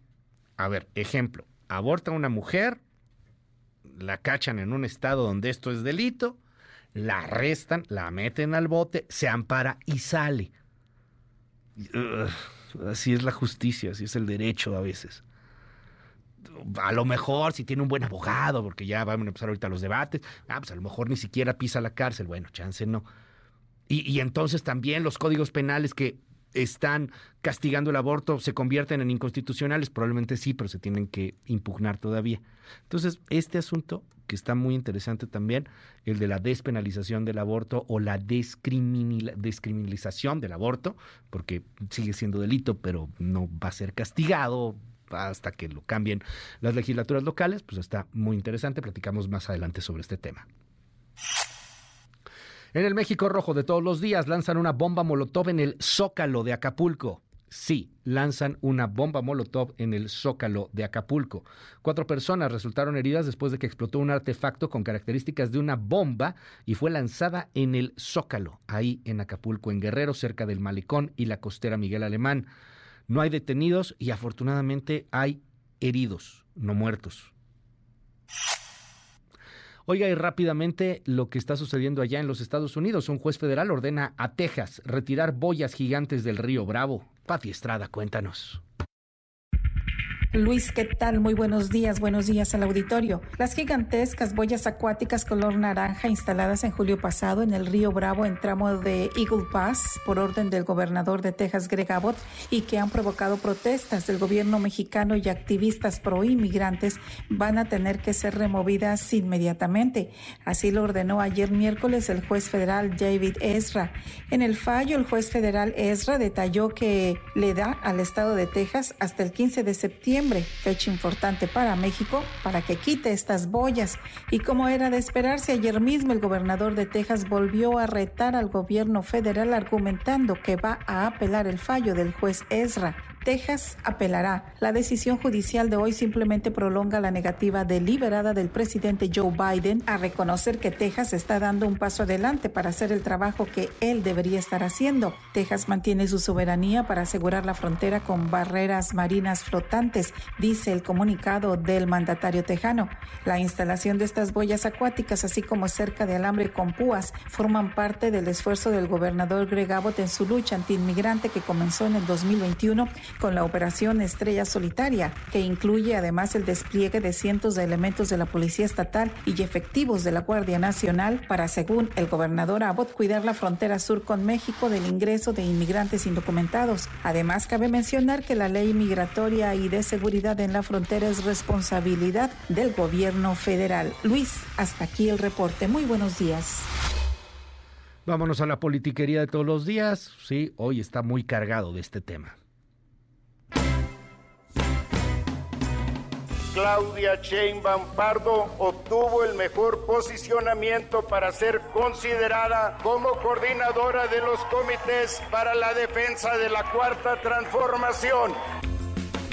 Soy la coordinadora nacional de defensa de la transformación por decisión del pueblo de México. Y hoy reconozco y felicito a mi compañera, a Claudia Sheinbaum. Muchas felicidades. Mi mayor reconocimiento a la futura presidenta de México, Claudia Sheinbaum. Asumo íntegramente los resultados de la encuesta. Intentemos construir con diálogo y llamando a todos, incluyendo al compañero Marcelo Ebrard, que todos nos necesitamos. Y el pueblo determinó que mi compañera y amiga Claudia Sheinbaum Pardo encabece a nuestro movimiento y yo honro ese, esa determinación. Hemos encontrado, por desgracia, incidencias en una proporción muy superior a lo que habíamos previsto. Que nosotros afirmamos que esto debe reponerse, es decir, ya no tiene remedio. Marcelo, aguanta, el pueblo se levanta. Escuchen a Marcelo, creo que es, es justo que lo escuchen.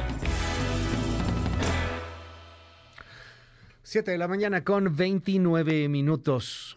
El día de ayer se dan a conocer los resultados de esta encuesta y las encuestas espejo para decidir quién es la nueva coordinadora de los trabajos de la 4T, o sea, la candidata presidencial. Ahí están los datos, así los dio a conocer Alfonso Durazo. El análisis integral de estos datos nos permite concluir de manera inobjetable que la compañera Claudia Sheinbaum Pardo obtuvo el mejor posicionamiento para ser considerada como coordinadora de los comités para la defensa de la cuarta transformación. A ver, los datos están ahí. Se subió una tabla, se movió por todos lados, está en nuestras redes sociales. Claudia Sheinbaum en la encuesta oficial de Morena tiene 39% de la votación. El segundo lugar es de Marcelo Ebrard con 25.6%, es una diferencia de 14 puntos. El tercer lugar es de Noroña. Gerardo Fernández Noroña tiene 12.2% de la votación. por lo cual tendría derecho a estos premios de consolación, que puede ser coordinar alguna de los eh, trabajos legislativos en el Senado o en la Cámara de Diputados, o inclusive estar dentro del gabinete de Claudia Sheinbaum. Tiene posibilidad de un premio de consolación no menor. El que ya no tiene tanto premio de consolación es Adán Augusto López, el que más gastó, pero el que peor quedó. 10% de la votación. Le ganó Noroña a Adán Augusto López. Quedó hasta abajo. Repartió dinero a diestra y siniestra. Pero eso no bastó para borrar los escándalos de el uso de aviones privados y de aviones militares para que llevara a una simpatizante, una diputada que lo apoyaba. Y, bueno, pues el asunto de su mal carácter, cómo agarró a guamazos a una señora porque decía que le estaban picando las costillas. Un tipo irascible, un tipo pues que nunca pudo ser un candidato compatible, un mal clon a final de cuentas del presidente López Obrador. Pues ahí está, en eso termina la aventura del otrora poderoso secretario de Gobernación, hoy cuarto lugar, vencido por Noroña, Adán Augusto López. Quinto y sexto lugar están empatados prácticamente. Un Ricardo Monreal tiene 6.5, arribitita de un Manuel Velasco con 6.3%. Ya hace unos momentos platicamos ampliamente con Marcelo Ebrard, a quien le apreciamos mucho que nos haya regalado estos minutos aquí en MBS Noticias.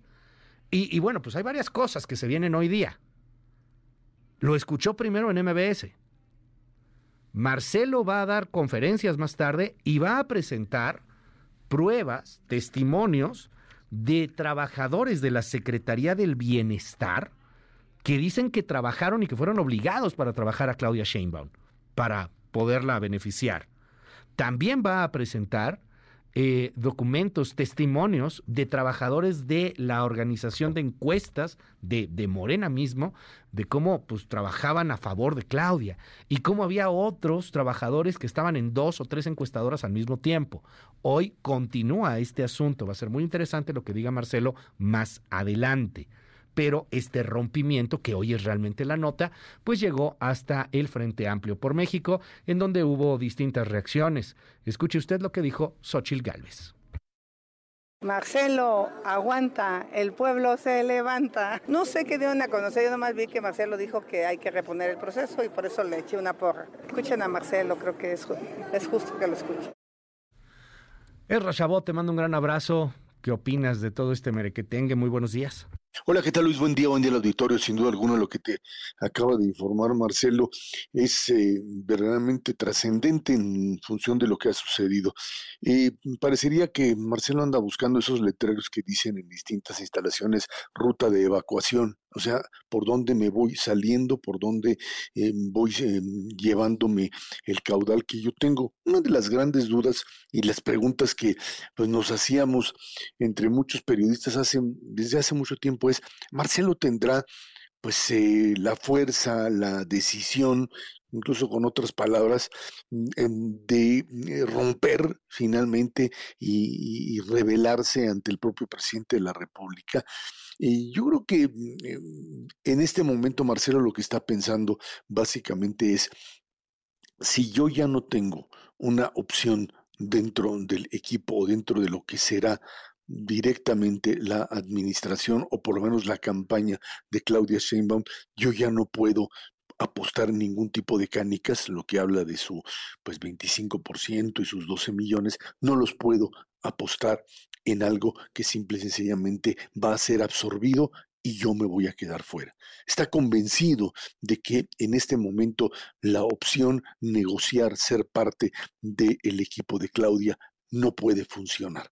Es un problema no solamente de una cuestión personal, que esas cosas en política pasan a segundo término, es básicamente un problema de exclusión. Entiende que lo que le hicieron ayer simplemente y provocado también de alguna forma, Luis, por el propio Ebrar, cuando pues se suponía que todos estaban calladitos y Marcelo seguía diciendo aquí hay irregularidades, aquí la cosa está básicamente mal y no tengo posibilidades reales ni siquiera de entrar a discutir. Obviamente se trataba del rebelde que estaba buscando la decisión, la ruptura desde hace tiempo. Buscaba en términos de cierto de negociación lo decía el propio Marcelo, si me hubieran llamado, etcétera, etcétera, y hubieran dicho, mira, a ver, ¿dónde están tus eh, errores o dónde están los, los errores que nos estás tú atribuyendo? Podríamos eh, eh, restablecer algún tipo de, pues, de mecanismo de plática, pero no hubo eso. Ante lo que Marcelo planteaba directamente, la respuesta es, aquí ya hay una maquinaria funcionando, y eso es lo que no quisiste entender todo el tiempo una maquinaria funcionando, porque había obviamente una línea de arriba. Eso que Marcelo dice el presidente, yo no creo que el presidente vaya a ordenar actos de violencia o que no me dejaran entrar. No, por supuesto que no lo hizo, pero lo que el presidente sí hizo, y eso es claro, es alinear a todos estos personajes para legitimar la candidatura de Claudia. Creo que esto eh, eh, eh, es obvio, todos aceptando a pesar de irregularidades o no, lo que sea, que finalmente perdieron y que pues ahí está y que Claudia es la candidata. Me parece muy obvio que esta, esta, esta instrucción que finalmente se generó para Marcelo no existió o no quiso verla o no estaba dispuesto a aceptarla. Es un Marcelo Ebrard que definitivamente en este momento sí se vuelve una pieza, una pieza de poder, pero que si no le apura, rápidamente ese poder se vuelve ahora sí que efímero, porque eh, los perdedores a los tres, cuatro días pues desaparecen de la plana, a menos que haga el otro brinco. El brinco básicamente a Movimiento Ciudadano, el verde ya lo perdió, porque bueno, pues ahí está Velasco y en la misma, el mismo pacto que hace con Morena. Creo que en ese sentido, pues sí, eh, la jugada de Dante Delgado que en un momento era pues buscar un tercer candidato, se le puede mm, convertir en realidad en el momento en que Ebrard pues decida que es el momento de la ruptura, lo que nunca hizo, lo que nunca quiso hacer y finalmente pues ante lo que era evidente que la preferencia estaba en, eh, directamente en Claudia, pues no, no hay forma de eh, pues romper o de evitar que esto suceda. Y creo que esto es, es fundamental. Que esto a dónde lleva la elección presidencial, la puede llevar a tercios, como tú le decías, sí la puede llevar a tercios, sin duda alguna. Eh, tiene la fuerza suficiente, que le va a restar votos a la oposición, pues a la oposición y a Morena, porque se está llevando Luis un cacho importante, una, se llevaría una parte fundamental también de Morena. Este es un poco el, escenario y bueno, pues eh, estamos viendo finalmente que esta discusión de Marcelo rompe o no rompe, se aguanta o no, que pudo haberse evitado con un trato quizá mucho más... Eh, de acercamiento, pues el día de ayer ahora sí que rompieron los platos y la posibilidad de diálogo se acabó. ¿Cómo ves al presidente Erra? Porque eh, una cosa es tirarle y, sacar del paraíso de la 4T, no sé, a un Ricardo Mejía, hablar de, políticos vulgares y corruptos y ambiciosos con ciertos cuadros menores, y otra ya hacerlo con un Marcelo Ebrard que estuvo con él prácticamente todo el sexenio, que trajo las vacunas, que estuvo pues siendo un bombero de la nación de alguna u otra manera con los incendios que iba provocando López Obrador. Eh, todavía no ha hablado, estábamos esperando que hubiera una reacción, pero todavía no ha hablado del proceso eso y, no sé si el presidente vaya también a romper fuerte con eh, Marcelo Ebrard. ¿Cómo ves la narrativa de, López Obrador? ¿Qué podríamos esperar en unos minutitos más? Mira, yo creo que lo finalmente eh, habrá por parte de López Obrador esta idea de que Marcelo tiene que reconsiderar que ahí están las condiciones. Le van a decir que incluso la propia encuesta, la propia empresa encuestadora suya, o sea, la que él propuso, lo dio como perdedor. Y en ese sentido, pues el problema ahora sí que no, es la, no son las encuestadoras, sino sería básicamente el proceso. Creo que en ese sentido, pues el presidente todavía le hará el llamado a que regrese y a que trate de encontrar una salida pero la, ahora sí que las canicas están del lado de Marcelo. El presidente puede tratar y quisiera tratar la, evitar la, la, la, ruptura. Esto que le preguntabas al final como última pregunta que me parece pues, algo muy importante es, a ver, ¿no será todo esto una estrategia maquiavélica? Eso, para que entonces Marcelo entre como tercer candidato y le robe votos a Xochitl. El problema cuando se dé esa ecuación, esa triple mm, presencia de candidaturas, es que lo que vamos a ver es quizá pactos como se dieron en otros lados, en donde el que vaya más adelante pues termine declinando por el otro. Por eso incluso las palabras de Xochitl, de órale, Marcelo, lánzate.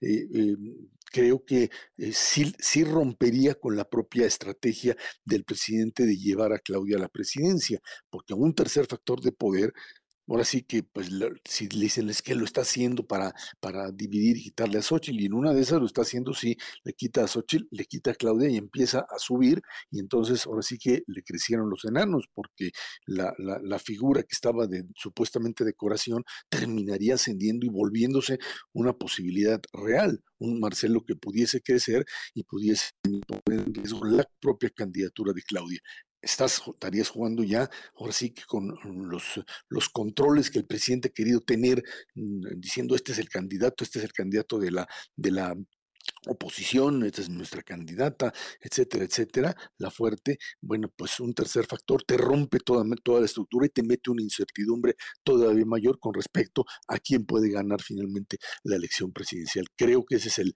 el grave problema de establecer en este momento pues este tipo de, estrategias. Marcelo tiene un poder político, lo está queriendo negociar y sabe que se lo puede llevar así a otro lado con un Dante Delgado que pues no sabemos bien a bien a qué juega, porque esa es la otra carta. Si Dante está pues es, digamos en, en posición digamos de ser una, una, una alternativa para Marcelo y dejar de pues jugar al patiño del gobierno como lo ha estado haciendo en los últimos días, Luis. Esra Chabot, como siempre, un gustazo poder platicar contigo. Te seguimos en tu red en arroba Chabot. Gracias, querido Esra. Gracias, buen día, Luis. Las 7 con 42 y la prensa que trae.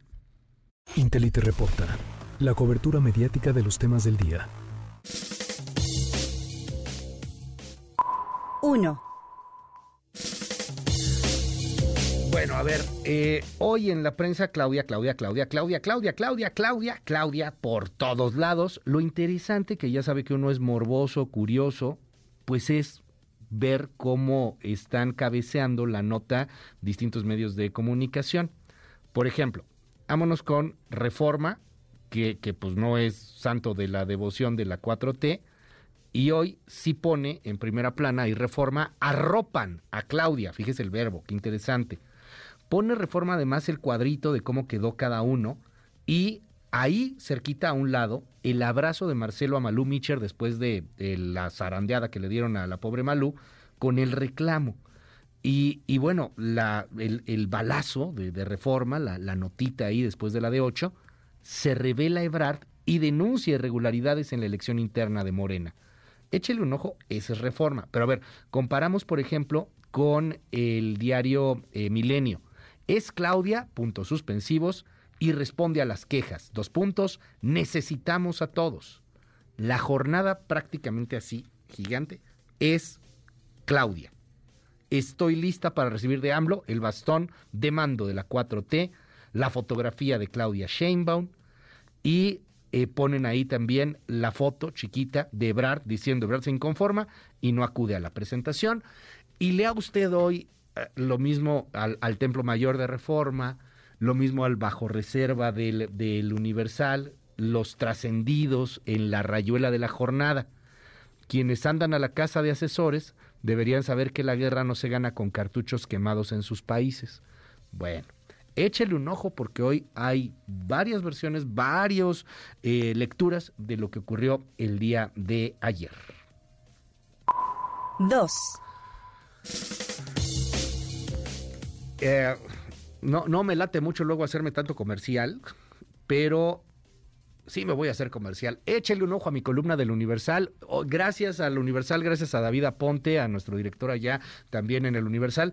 Que, que, hoy nos pusieron en primera plana ahí en la, la, columna. Gracias, muchas gracias. Mi columna es, ¿Xochitl Galvez realmente le puede ganar a Morena? Y, y no es ideología, ¿eh? Le pongo seis puntos con datos y números de lo que puede ocurrir. Y de acuerdo a estos datos y números, consultados con algunos expertos, por cierto, pues nos damos cuenta de que hay un mercado electoral más menos de 10 millones que no son anti López Obrador ni tampoco son pro López Obrador, que digamos son votantes vacilantes que van a definir la elección. Al final, esos son los votantes más importantes a los que va a tener que llegar Claudia, a los que va a tener que llegar Xochitl, y por lo que nos acaba de decir Marcelo Ebrard hace un ratito, que a lo mejor también va a tener que llegar Marcelo Ebrard. Y, y, cambia todo el panorama. Pero bueno, pues gracias ahí al Gran Diario de México que hoy nos pone en la primera plana, el, el llamado ahí en primera al, al, texto que mandamos al, al Universal. Las 7 con 45 minutos. Intelite reporta la cobertura mediática de los temas del día. En un momento regresamos. Continúa con la información con Luis Cárdenas en MBS Noticias.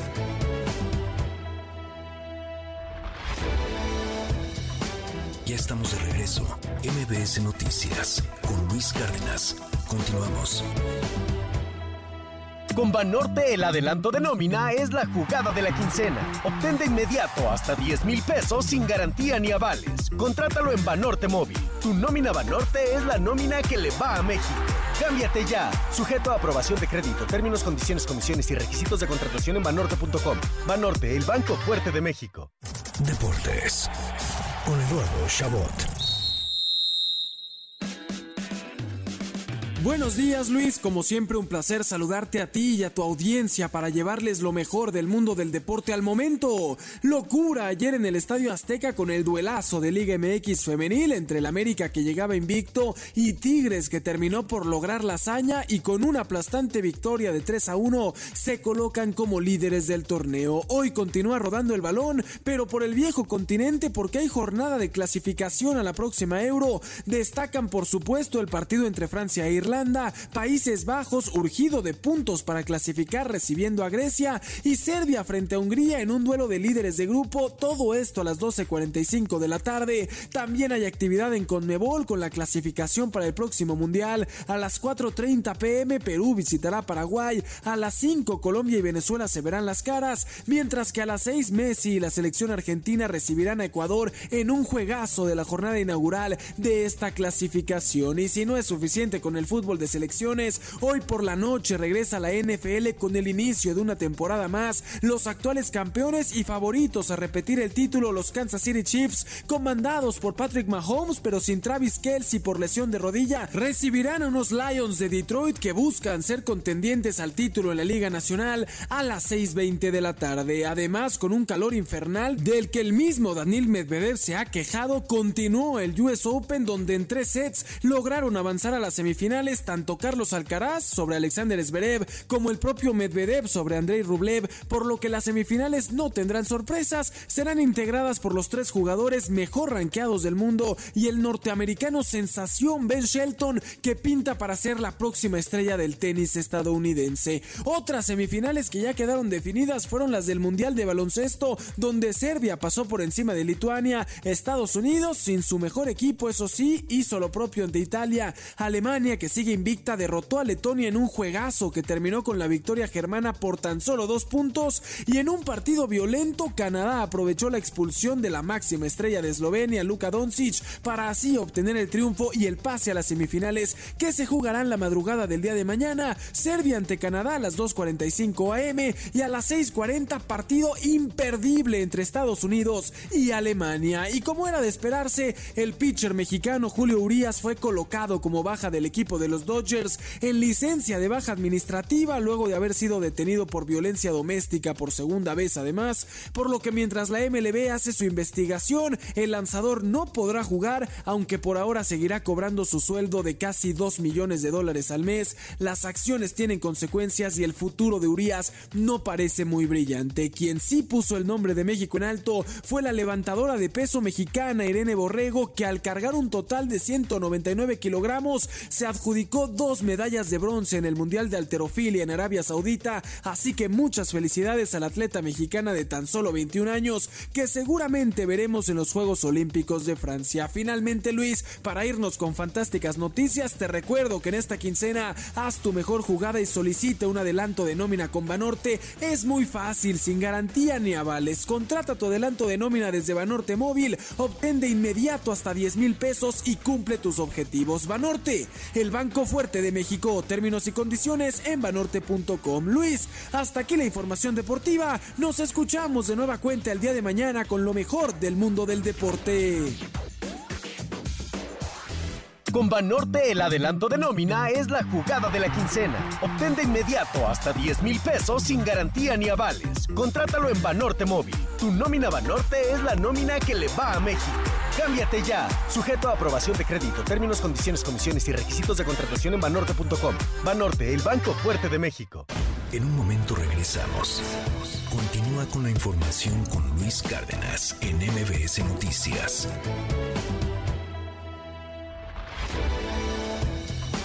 Ya estamos de regreso. MBS Noticias con Luis Cárdenas. Continuamos. MBS Radio presenta el resumen informativo con Luis Cárdenas.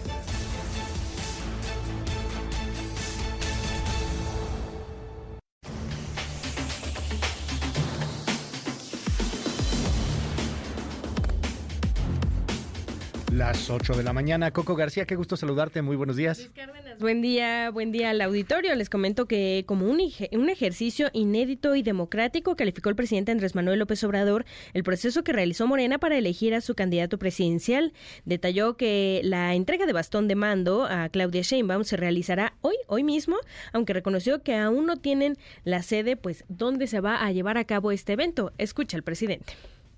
Yo apoyo a Claudia Sheinbaum. Estoy aquí haciendo un paréntesis porque pues ya voy a terminar como dirigente. Hoy ya dejo de ser el dirigente del movimiento de la transformación en México y voy a entregar el bastón de mando a Claudia Sheinbaum por la tarde noche todavía se está buscando despacio todavía no, no, tenemos tenemos tiempo tenemos bastante tiempo despacio, despacio. agradecerle pues primero al pueblo a la gente porque fueron los ciudadanos los que decidieron. Es inédito Podrán decir lo que quieran nuestros adversarios, los conservadores, pero se acabó el dedazo. No es como se hacía antes ni como lo siguen haciendo los conservadores, consultan arriba eligieron ahí como 10 y no fue el pueblo. Y en entrevista para este espacio, el ex canciller Marcelo Ebrard aseguró que no puede estar de acuerdo con el resultado de la encuesta de Morena rumbo a las elecciones de 2024 y que dieron el triunfo a Claudia Sheinbaum. Esto bueno debido a las inconsistencias que se presentaron durante el proceso. Escuchen.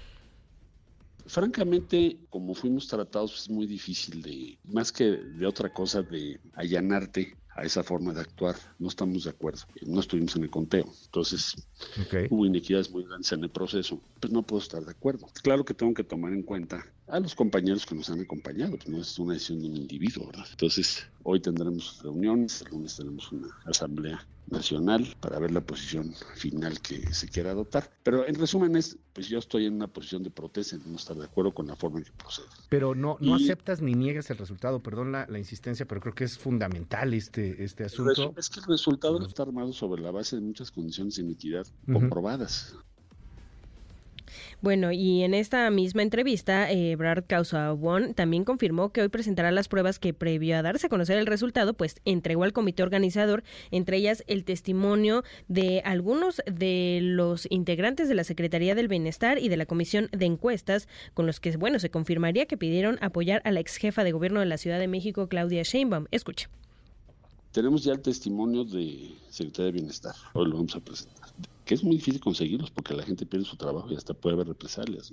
A ver, espérame, hoy vas a presentar un testimonio de la Secretaría del Bienestar que dice que apoyó a Claudia. Sí. ¿De trabajadores? Que, nos, dijeron, nos dijeron que no había pruebas, se las dimos. Pero no las hicieron y, públicas. Pero las vamos a hacer públicas hoy. Nos habían dicho, ah, ustedes lo que quieren hacer es deteriorar el proceso. Y esas, ¿no? Entonces, bueno, hoy, hoy, se las daremos a todos los medios. Tenemos testimonio también de integrantes del equipo de la propia comisión de encuestas. ¿Qué te dicen ellos? Los de la comisión de encuestas lo mismo que los mandaron a apoyar a, a Claudia. ¿Los de la comisión de encuestas, los que estaban levantando la encuesta, sí. le dijeron que vota por Claudia? Tenemos un testimonio que hoy lo van a escuchar okay. de una persona también que dice, bueno, pues estos son, esta es la descripción de lo que ocurrió. Todo eso se les entregó antes de lo de ayer. ¿eh?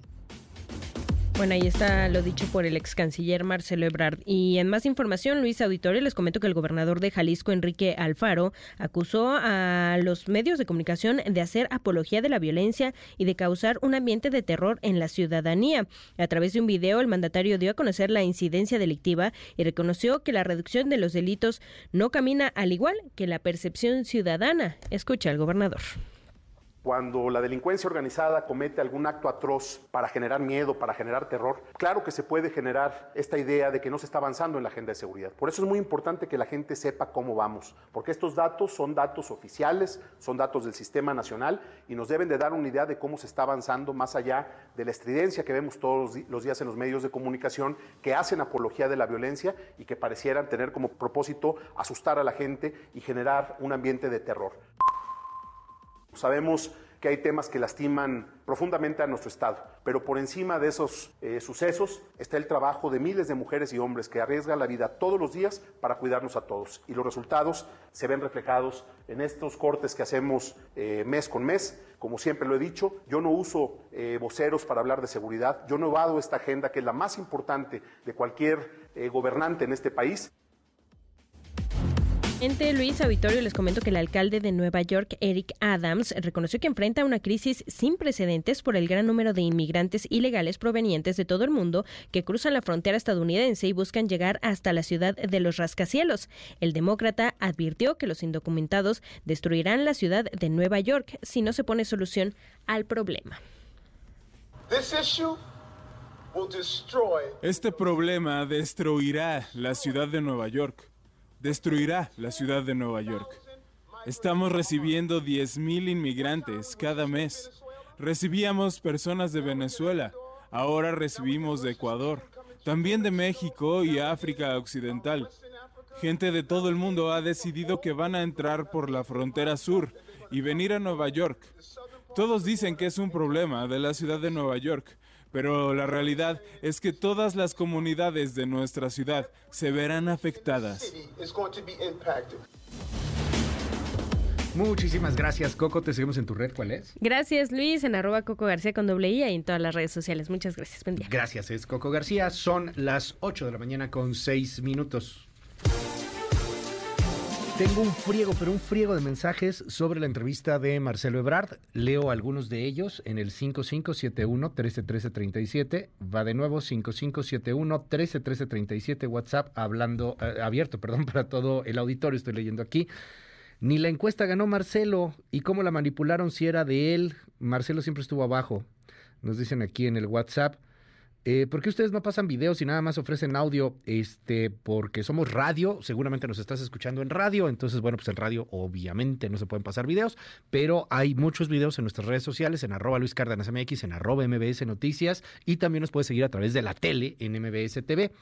Tú estás loco, ¿de dónde sacas que Sochi le va a ganar a Morena?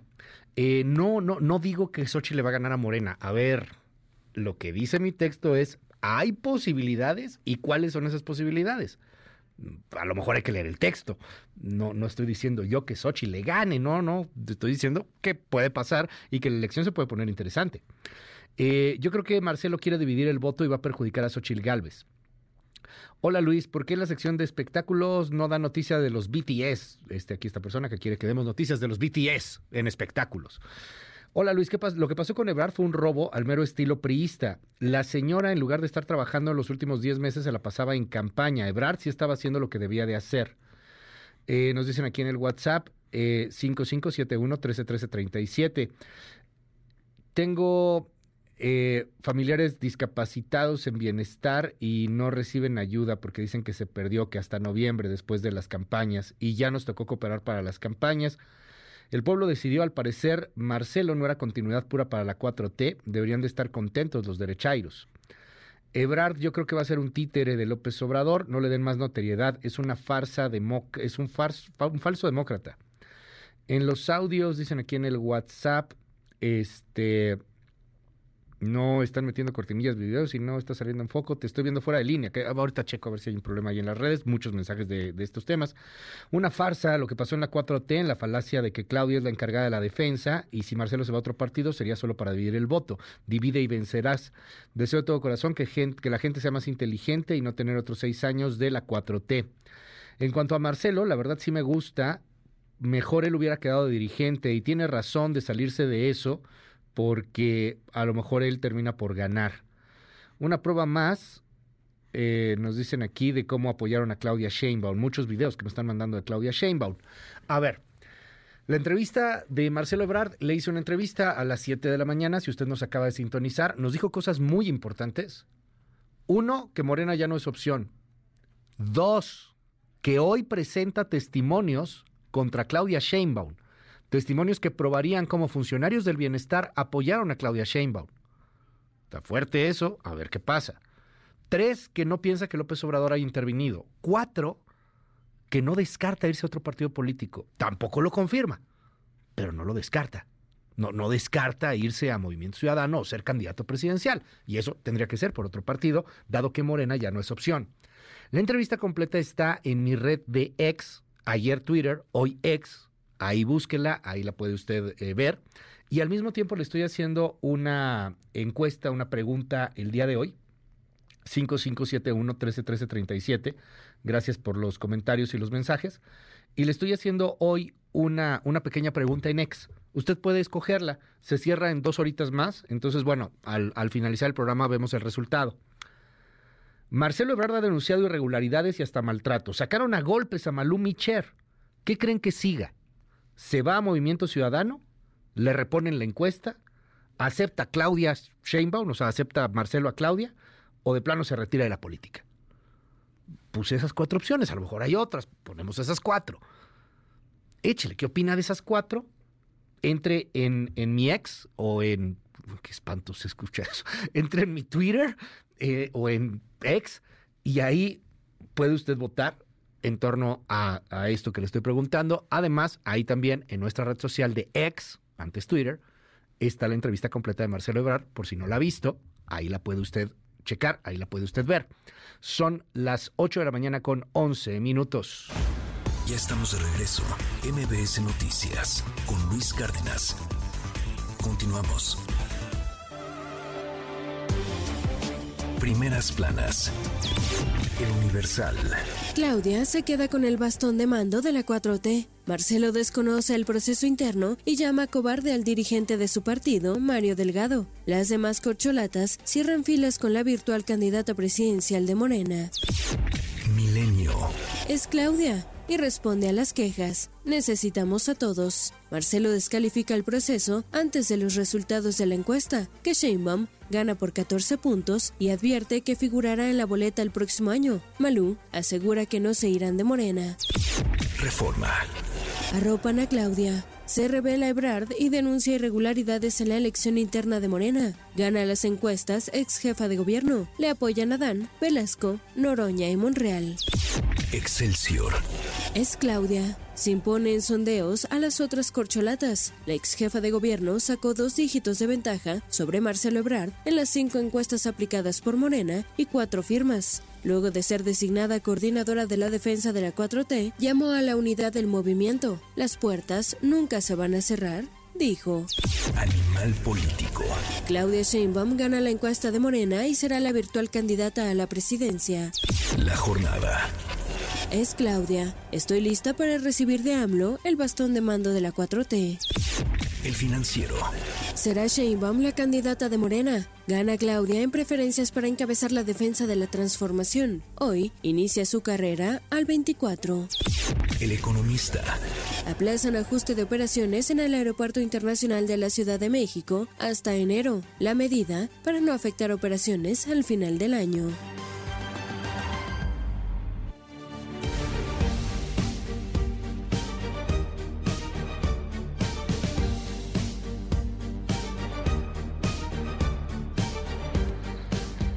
Dicen aquí en el WhatsApp 5571-131337. Va de nuevo 5571-131337, abierto absolutamente para todo el mundo.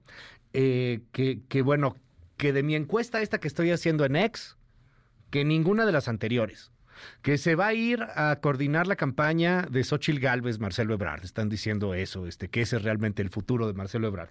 Pero le voy dando cómo van los votos. Se va a ir a Movimiento Ciudadano 62%. Le reponen la encuesta 2.4, cosa que ya está descartada porque el mismo presidente dijo que eso no va a pasar. Que acepta Claudia Sheinbaum 24%, nos acaba de decir Marcelo que no lo va a aceptar. Se retira de la política 11.7% ahí en nuestra red social de ex Luis Cárdenas MX. Gracias por los mensajes, de verdad 5571 131337, muchos, muchos mensajes en torno a la polarización y a lo que sucedió con Marcelo Ebrard. Más adelante seguimos platicando del tema y le tengo un especial también de lo que es el bastón de mando que el presidente López Obrador entregará hoy. ¿Qué es el bastón de mando en las comunidades indígenas? ¿Realmente qué es? ¿Cómo lo usan? Xochil Gálvez está diciendo que, se está aprovechando esta figura el presidente y, al final, pues, pues el, show, porque será una especie de show, un, un ritual ahí que veremos más tarde. 8 con 18.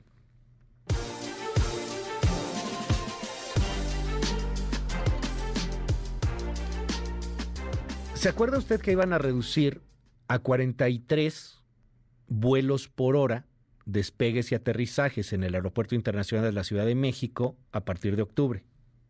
Gracias a Dios no lo van a hacer en octubre, lo van a hacer en enero. Igual va a fregar a un buen de gente, pero al menos no van a causar un caos para la temporada decembrina. Qué bueno que lo plantearon, qué bueno que lo pensaron. Igual van a reducirlo, ¿eh? pero hasta enero ya se dieron cuenta del desastre que iban a provocar. Y qué bueno que se dieron cuenta. Citlali Sainz, buen día.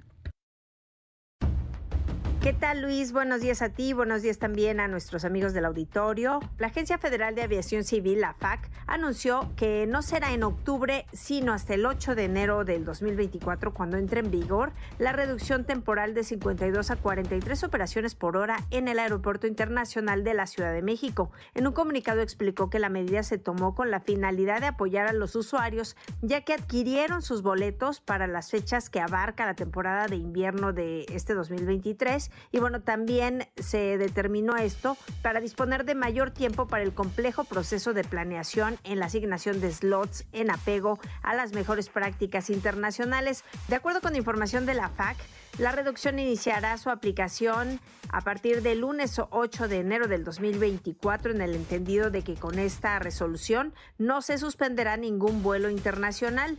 La Secretaría de Infraestructura, Comunicaciones y Transportes, así como la CEMAR y el Aeropuerto Internacional de la Ciudad de México han tomado estas acciones con el objetivo de acatar la disposición emanada por la autoridad aeroportuaria con fines de garantizar la óptima operación del aeropuerto y también la adecuada prestación del servicio público sobre todo para apoyar a los usuarios de la terminal aérea.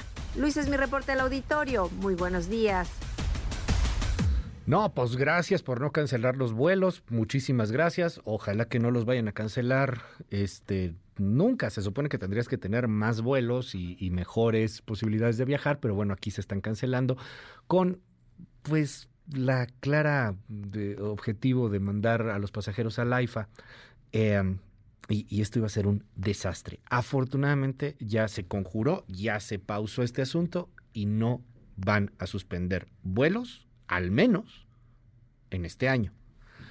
Por lo que si usted tiene un vuelo, si usted va a salir en diciembre, en teoría ya lo puede comprar con toda calma, ya no habrá un riesgo de que se lo cancelen. Qué bueno, qué bueno. Ya. Cómprelo con calma, si es en este año. Si es para el siguiente, ya quién sabe. En este año no van a eliminar este, los, eh, la cantidad de, de, vuelos que querían hacer. Eran cuatro mil al mes, mil vuelos a la semana. O sea, seguro en una de esas, con mala suerte, pues te tocaba, ¿no? 5571-131337, WhatsApp abierto absolutamente para todo el auditorio. Son las 8.21. En un momento regresamos. Continúa con la información con Luis Cárdenas en MBS Noticias.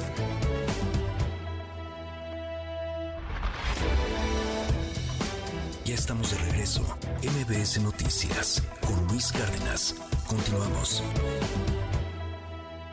Luis, te saludo con gusto y te comento que Claudia Sheinbaum Pardo es la coordinadora de los comités de defensa de la Cuarta Transformación y virtual candidata a la presidencia de la República por la Alianza Morena, Partido Verde y Partido del Trabajo y en su mensaje anunció que ella será la primera mujer en ganar la presidencia en 2024. No hay tiempo que perder y vamos a seguir trabajando. Y quiero decirles algo para culminar. Vamos a ganar el 2024.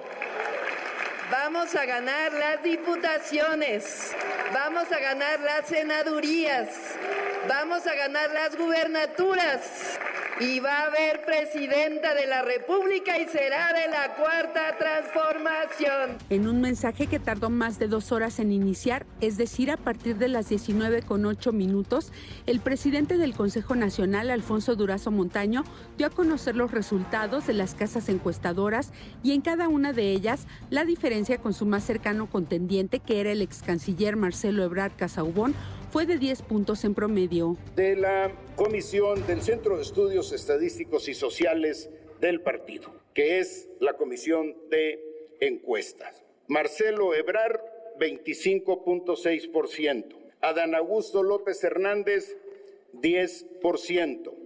Ricardo Monreal, 6.5%. Gerardo Fernández Noroña, 12.2%. Claudia Sheinbaum Pardo, 39.4%. Manuel Velasco, 6.3%. El pueblo sabio ha elegido a la compañera Claudia Sheinbaum para coordinar los comités de defensa de la transformación rumbo al 2024, dijo Morena. Casi de manera paralela al primer resultado cantado por Durazo, un mensaje en redes sociales del partido anunciaba, digna defensora de los intereses de las y los mexicanos, siempre a la izquierda y comprometida con las causas justas, así es Claudia. Por ello, dijo Durazo, los resultados son inapelables. Por el número de ciudadanas y ciudadanos a quienes se visitó y consultó, por el especial cuidado que se tuvo para que los representantes de las y los aspirantes presenciaran cada fase del ejercicio y por lo establecido en el acuerdo del 11 de junio pasado, el resultado de este ejercicio es definitivo. Ello no significa que no se hubiesen presentado eventualidades, pero ninguna de ellas tuvo el ánimo de manipular ni pudo incidir de manera definitiva en el resultado final. En su mensaje, Claudia Sheinbaum agradeció al partido, a la estructura y a cada uno de sus compañeros quienes participaron en la contienda. Anunció además que ha convocado a sus compañeros para reunirse este jueves y empezar a planear el proceso electoral del 2024 porque no hay tiempo que perder. Este trabajo tan importante que realizamos en todo el país, estas movilizaciones, lo que hicieron fue fortalecer nuestro movimiento. Y aquí necesitamos de todos y necesitamos de todas. Quiero también decir que la unidad es fundamental y que las puertas siempre están abiertas, que nunca se van a cerrar. Finalmente señaló que este trabajo tiene que ser en equipo y necesitan de todos y todas para poder obtener el triunfo en el 2024. Esto sin mencionar por su nombre a Marcelo Ebrard, quien denunció desde los recorridos por el país que la ex jefa de gobierno gozaba del apoyo institucional y realizaba acarreo, además de cometer irregularidades en el levantamiento de las encuestas y retirarse horas antes de que se publicitara el resultado. Para MBS Noticias informó Nora Bucio. Gracias, Nora. La doctora Claudia Sheinbaum acaba de tuitear lo siguiente. Buen día a todos y todas. Hoy iniciamos una reunión para definir las tareas de nuestro movimiento y en la tarde vamos a reunirnos con nuestro presidente y las y los gobernadores. Con compromiso y mucho entusiasmo vamos por el camino de la transformación, pues hoy le van a dar el bastón de mando a Claudia Sheinbaum. Muy temprano platiqué con Marcelo Ebrard en este espacio. Está disponible la entrevista en mi cuenta de ex arroba Luis Cárdenas MX. Antes Twitter, hoy ex. Ahí está, completita, la puede ver, son 20 minutos. Échele un ojo si, si está interesado en el tema. Parte de lo que nos dijo es que Morena ya no es su opción. Yo, yo en Morena ya no veo esa posibilidad porque vi el talante ayer. O sea, a ver, ¿qué, curso de acción podría haber sucedido? Oye, a ver, tú estás planteando una reposición de procesos, vente para acá. ¿Por qué proponen ustedes eso? ¿O cómo se puede corregir lo que ustedes dicen? Y enseguida hacemos el conteo porque lo tenemos que presentar hoy. algo así, ¿no? Te pones a discutir cómo lo corriges. En lugar de eso, aceleran el conteo e impiden que entre nuestra representante. Pues yo creo que ya el curso eh, por lo menos la dirigencia del partido así lo decidió ayer y está a la vista pública, sin de otra manera no te estaría diciendo esto. Claro. Entonces, ya con Morena veo muy difícil que cambien esa decisión, sin embargo, pues habrá que hoy valorar qué elementos tenemos para proceder. Dicen que es inapelable, pero veremos en términos legales qué es lo que se puede hacer. Pero sí estamos muy decepcionados de la actitud que se tomó ella. Qué cosa, man. A ver, espéreme, no nada más es eso. Hoy van a presentar testimonios, videos de trabajadores de la Secretaría del Bienestar y algunos de la Comisión de Encuestas de Morena que probarán apoyos ilegales a Claudia Sheinbaum. Esto dijo Ebrard. Tenemos ya el testimonio de Secretaría de Bienestar. Hoy lo vamos a presentar. Que es muy difícil conseguirlos porque la gente pierde su trabajo y hasta puede haber represalias. A ver, espérame, hoy vas a presentar un testimonio de la Secretaría del Bienestar que dice que apoyó a Claudia. Sí. De, trabajadores. nos dijeron, nos dijeron que no había pruebas, se las dimos. Pero no las hicieron públicas. Pero las vamos a hacer públicas hoy nos habían dicho, ah, ustedes lo que quieren hacer es deteriorar el proceso. Entonces, bueno, hoy, se las daremos a todos los medios. Tenemos testimonio también de integrantes del equipo de la propia comisión de encuestas. ¿Qué te dicen ellos? los de la comisión de encuestas. Lo mismo, que los mandaron a apoyar a, Claudia. ¿Los de la comisión de encuestas, los que estaban levantando la encuesta, le dijeron que vota por Claudia? Tenemos un testimonio que hoy lo van a escuchar de una persona también que dice, bueno, pues son, esta es la descripción de lo que ocurrió. Todo eso se les entregó antes de lo de ayer. ¿eh? También dijo, el eh, también dijo Marcelo Ebrard que el presidente no intervino, eh, no tuvo una, intervención directa en esta encuesta, en esta elección, en esta decisión. ¿No sientes que puede venir un rompimiento no solo con el partido Mario Delgado, Durazo, Claudia Sheinbaum, sino con el presidente López Obrador? Bueno, yo no quisiera eso. es mi amigo, somos compañeros yo no tengo ningún elemento para imputarle a ninguna de estas cosas, porque simple y llanamente sería una gran tristeza para mí enterarme de algo así. Si no creo que él sea el promotor de que los de las encuestas y de los de bienestar hagan esas cosas. Okay. Va en contra de todo lo que hemos aprendido toda la vida, lo que hemos luchado juntos. Pero evidentemente en el partido sí la, actitud fue de displicencia, de negar las evidencias. Saben muy bien que es verdad lo que estoy diciendo. ¿Cómo doblas a la gente para que haga esto, Marcelo? ¿Cómo obligas a alguien del bienestar, de la comisión de encuestas, para que haga esto si no es con la venia del presidente López Obrador? Pues yo veo muy difícil que el presidente convocara una encuesta y luego le dijera a la comisión de encuestas, oigan, apoyen a Claudia, la verdad. Se me hace, se me hace hasta eh, un error político mayúsculo. Pero sí tendría el partido que aclarar y corregir eso. No lo hizo. Ya no lo hizo. Entonces, eh, yo lo veo en la esfera del partido. Hasta ahorita no tengo ningún elemento para responsabilizar al presidente. Bueno, eh, finalmente, entre muchas cosas que nos dijo Marcelo Ebrard, pues no descarta realmente irse a otro partido, tampoco lo confirma, dice que van a platicar, el próximo lunes tienen ahí una sesión y el asunto es Movimiento Ciudadano, ¿va o no va? Esto fue lo que dijo pues tendremos que valorarlo con los compañeros, eso no lo hemos resuelto. Además fue muy rápido, perdón, es muy poco tiempo entre ayer y hoy para todas estas decisiones y no esperábamos que nuestro propio partido nos echaran con la policía. Eh, has, hablado con Dante Delgado, es la posibilidad, o sea, se ha hablado mucho de este tema, Marcelo se va a MC. Sí, de, hecho, este, lo han venido hasta promoviendo algunos yo diría, en el interior de Morena. Pero no me meto a esos tines y directos, nada más a decirte, eh, veamos por México, ¿no? Pensemos qué es lo mejor para México. Sí tenemos una idea diferente de las cosas, sí. Eh, yo pienso que la 4T tiene que ir a un segundo nivel. Ok. Y lo que vi ayer es, nos vamos a trinchar donde estamos, y si les gusta y si no también, hablándonos a nosotros los integrantes del mural. Claro. Entonces, eh, pues voy a valorar con mis compañeros estas circunstancias y tomar las decisiones correspondientes. Te estaré Bueno, parte de lo que nos dijo Marcelo Ebrard hace un momento. Tengo en la línea a uno de los mayores expertos electorales en este país, es el doctor Luis Carlos Ugalde, director de Integralia y también, eh, pues, experto en, los temas de, escenarios, de, de, las proyecciones, de lo que puede llegar a suceder. Luis Carlos, ¿cómo viste todo este remolino, esta entropía, este revoltijo? Qué gusto poderte saludar. Muy buenos días.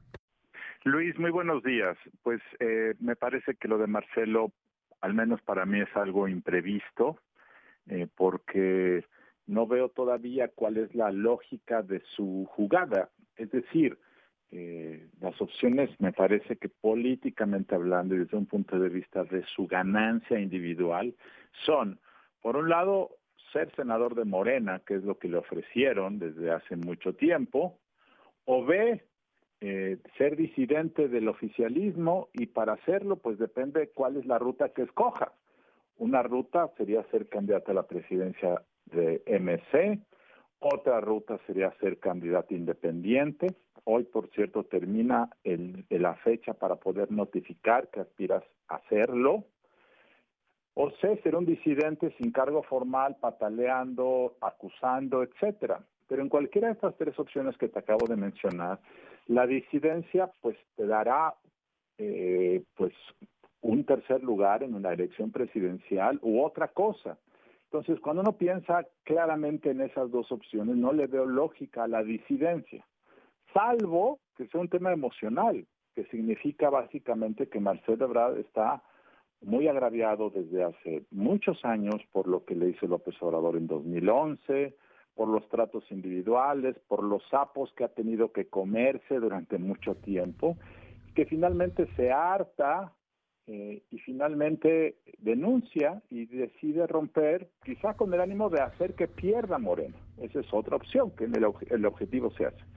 Yo todavía no veo cuál es la lógica porque no conozco la motivación real, pero sí no suena lógico esto a primera vista. Eh, Dime, dime algo, no, no es, no es cualquier persona, ¿no? Ya, se desataron los bots de odio en contra de Marcelo Ebrard y la narrativa en contra de, al que le quieren tildar de Esquirol, lo comparan con un Ricardo Mejía, etcétera, pero pues Marcelo Ebrard es un gran perfil, o sea, fue canciller, peleó por las vacunas, trató de apagar el incendio que provocó López Obrador o todos los que ha provocado con eh, el mismo Parlamento Europeo y cuando se peleaba con Estados Unidos o se sigue peleando, etcétera. Eh, es, es, un, es un tipo vamos, de, un primer nivel.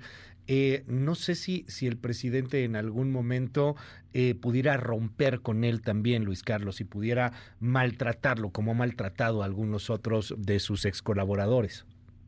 Pues mira, dos comentarios. La primera es que efectivamente Marcelo Ebrard es una persona de otro nivel de otro nivel frente a los demás contendientes de Morena, sin duda, una persona es la única persona que en Morena, por cierto, hizo una campaña con propuestas, es una persona que, que entiende el mundo y por lo tanto tienes toda la razón y lleva mucho tiempo en la política, más el doble o el triple que los competidores que tuvo.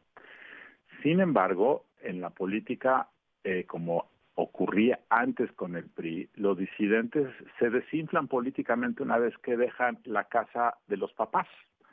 Y entonces su valor político electoral se difumina. Y entonces, si Marcelo Ebrard se va a MC, por ejemplo, su 25% que obtuvo ayer se va a convertir en 8%. Esa es la realidad, así ocurre siempre.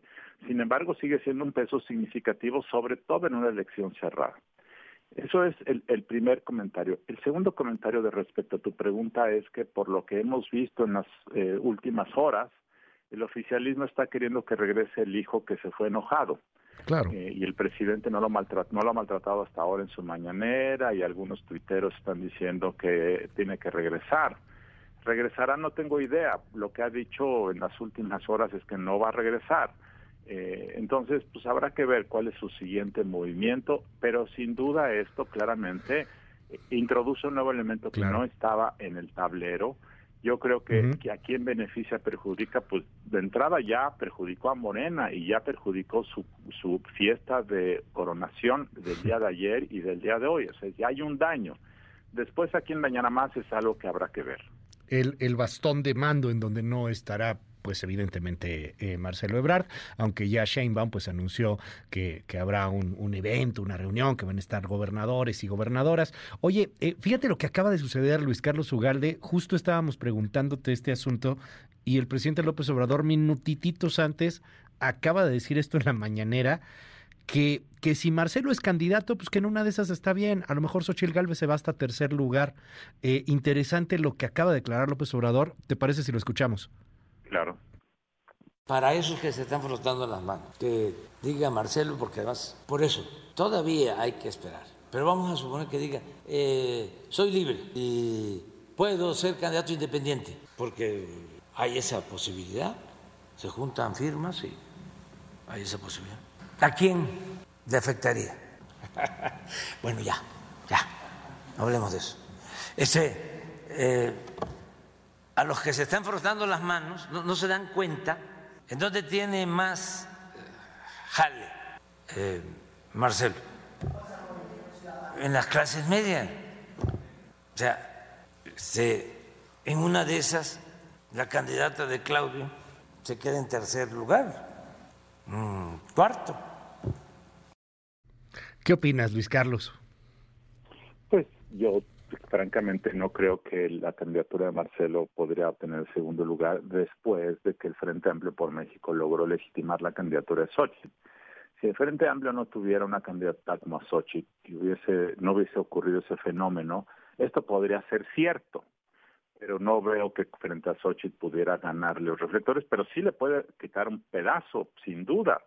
Eh, ese es, por supuesto, un riesgo que corre la oposición. Sin embargo, yo veo que el movimiento ciudadano es una fuerza desarticulada, ha perdido mucha presencia en los últimos meses. No siento que la oposición y las clases medias urbanas agraviadas de repente digan, es Marcelo, y entonces todos se vayan de repente del otro lado de la fiesta. Yo no lo veo, pero sí es un riesgo que le quite un pedazo, como se ha comentado, por cierto, que una candidatura independiente como la de Eduardo Verástegui también le podría morder un pedazo a Xochitl Galvez, sin duda.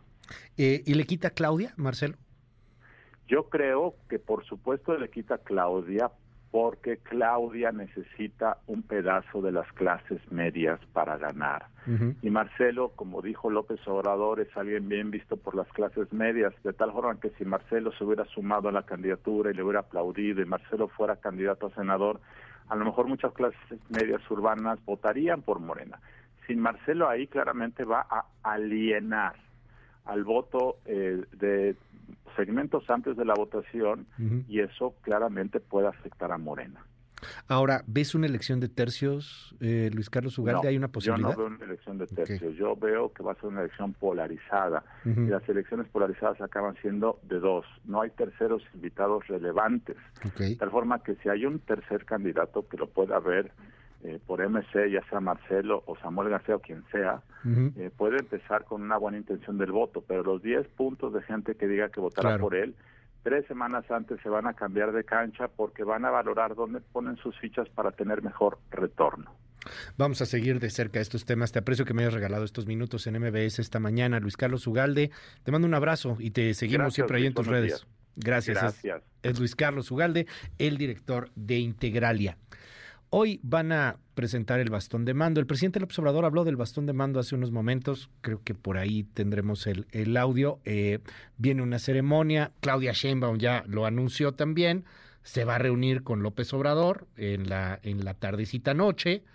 Y pues va a ser ahí, ya sabe, el, evento con las gobernadoras y los gobernadores. Y pues, pues la faramaya, todo todo el show. Tiene que haber un show. Esto dijo López Obrador sobre el bastón de mando. Quiero invitar a los gobernadores, gobernadoras, los quiero invitar para que estén. Y a todos, todos los que participan. Por la tarde, noche, sí, porque tengo una reunión, tengo dos reuniones por la tarde y ya terminando porque además tiene que ser afuera y no puede ser aquí. Y que conste, estamos hablando de entregar la dirección del movimiento de transformación. ¿Hay evento? O sea, no está definida la hora, ¿verdad? Todavía. La tarde, noche.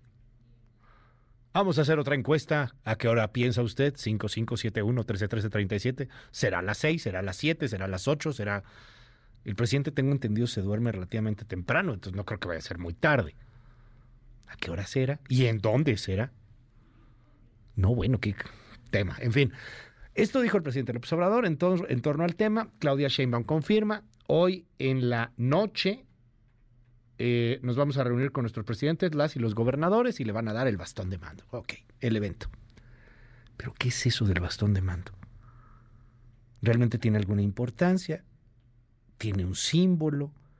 El, el hecho de lo que va a hacer López Obrador otorgando el bastón de mando a Claudia Sheinbaum eh, representa algún asunto legal, podría violar la ley incluso.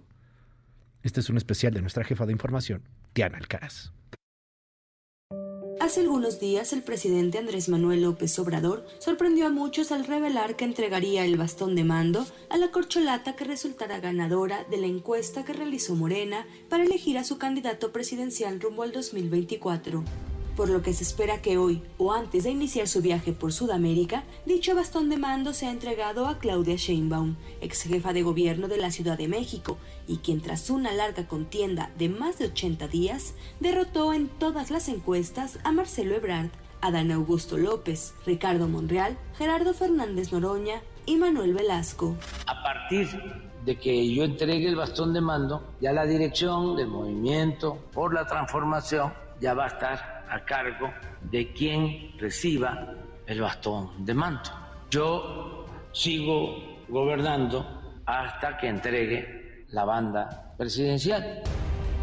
De acuerdo con el mandatario, el bastón representa a las comunidades indígenas más pobres del país y lo recibirá quien dará continuidad a la transformación del país, privilegiando el apoyo a los más necesitados por lo que Claudia Sheinbaum se prepara para recibir el báculo de manos del presidente Andrés Manuel López Obrador, el mismo que él recibió por parte de 68 pueblos originarios de nuestro país en diciembre del 2018 cuando llegó a la presidencia de la República. Y es que recordemos que el bastón de mando también ha sido entregado a otros presidentes en América Latina, como Evo Morales en Bolivia, Rafael Correa en Ecuador y Juan Manuel Santos en Colombia. Es un símbolo de comunidades indígenas, de los más pobres de este país. Y es entregar ese símbolo a quien debe de encabezar la transformación, quien debe darle continuidad a lo que es para nosotros lo esencial, el ayudar a los pobres. Pero,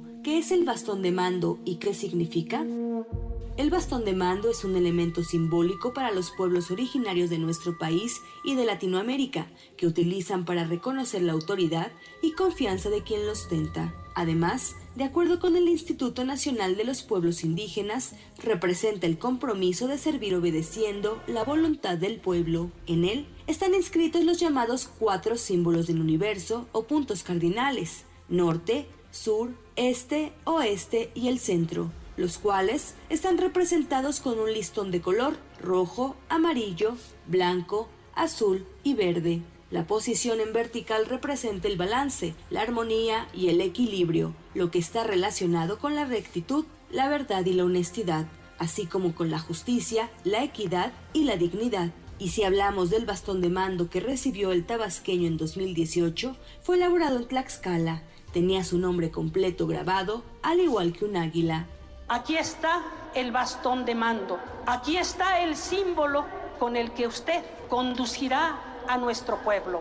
Ahora será Claudia Sheinbaum la encargada de recibir el bastón de mando, el cual en realidad solo forma parte de un recurso político, un símbolo que no tiene ningún efecto legal y que solo sirve para confirmar que AMLO heredará la conducción del movimiento. Para la primera emisión de MBS Noticias, Diana Alcaraz. En un momento regresamos. Continúa con la información con Luis Cárdenas en MBS Noticias.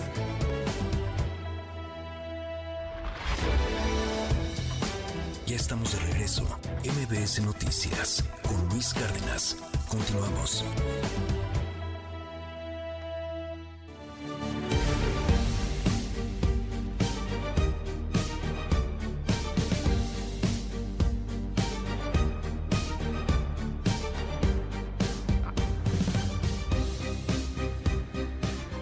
8 de la mañana con 57 minutos. Ay, ha sido un día muy intenso y serán días muy intensos de política. Pues viene la elección presidencial el siguiente año, en nueve meses. Bueno, de hecho, no, en ocho meses y veintitantos días vamos a estar ya en la elección presidencial. Ya ni siquiera faltan nueve meses, menos de nueve meses, vamos a estar en la elección presidencial.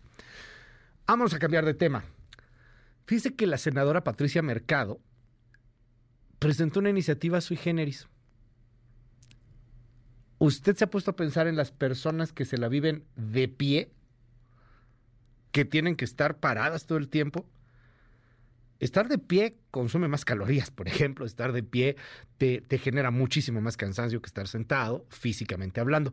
Bueno, pues presentó una iniciativa denominada la Ley Silla. Escuche propone en síntesis la obligación de los patrones de las empresas de proveer a las personas trabajadoras asientos o sillas para su descanso, estas eh, sillas con respaldo para su descanso dentro de la jornada laboral o descansos periódicos para aquellas actividades que no pueden, digamos que no pueden eh, detenerse y se tienen que hacer de pie. Prohibir que sea obligatorio para las personas trabajadoras permanecer de pie durante toda la jornada de trabajo. Eso dijo en torno a esta ley silla, así le puso. Pero no es el tema primordial en el Congreso. El tema primordial en el Congreso en estos momentos es el presupuesto del Poder Judicial de la Federación. Ignacio Mier quiere reducir y reducir en varios miles de millones de pesos el presupuesto del Poder Judicial de la, de la Federación. Eh, andan pensando en un recorte de unos 15 mil millones. ¿De cuánto es el presupuesto? Más o menos unos 75 mil millones de pesos y están pidiendo 80 mil millones de pesos para el siguiente año. Escuche a Mier. Con esta iniciativa de reforma al artículo cuarto transitorio, lo que queremos es garantizar la rendición de cuentas y la austeridad, que en síntesis establece que solo uno de los 14 fideicomisos que se integran dentro del Poder Judicial de la Federación, que es el Fondo de Apoyo para la Administración de Justicia, constituido por el Consejo de la Judicatura Federal, uno de los seis que tiene, y el resto se reintegren íntegros a la Tesorería de la Federación. A ver, pero aguánteme, aguánteme, aguánteme. Una cosa es reducir el presupuesto y otra también es ya quitarle los fideicomisos. Los fideicomisos, pues podrían ser algo así como el guardadito, el ahorrito que tiene la Corte y que suma, son 12 en total fideicomisos, unos 21.500 millones de pesos.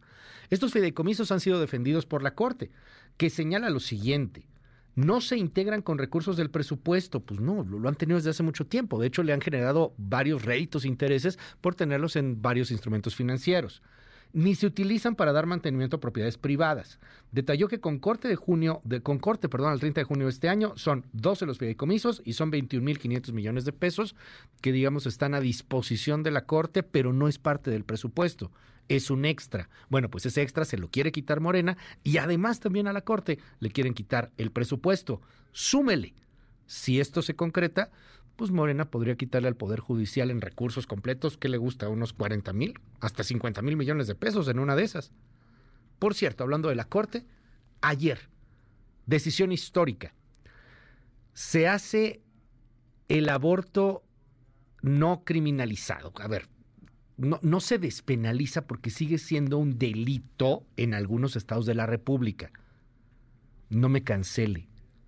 Yo en lo particular estoy a favor del derecho a decidir. Ya sé que últimamente pareciera que, que uno no puede definir posturas porque... Pero, yo sí estoy a favor del derecho a decidir. O sea, que cada mujer decide lo que quiera hacer con, con su cuerpo, si, si quiere o no quiere tener un bebé, etcétera es una decisión difícil. Yo tampoco creo que, uno esté así como que, ay, voy a abortar así de hobby. Pues no, creo que exageran de pronto ahí algunas personas. Pero le digo que sigue siendo un delito porque sigue siendo un delito en muchos estados de la República. Y seguirá siendo un delito. Hasta que modifiquen sus códigos penales. Sin embargo, si llegaran a detener a una mujer por haber abortado, son pocos los casos, pero sí hay casos es menos de una docena de casos de mujeres detenidas en este país por haber abortado. Si llegaran a detener a una mujer por haber abortado, la mujer podría tener un recurso legal muy sencillo y podría salir relativamente rápido. Pero insisto, no es que se despenalice el aborto, sino que digamos que no va a tener fuerza en su persecución y en su castigo. René Cruz. Luis, muy buenos días. La Suprema Corte de Justicia de la Nación invalidó diversas disposiciones del Código Penal Federal que penalizan el aborto en el país.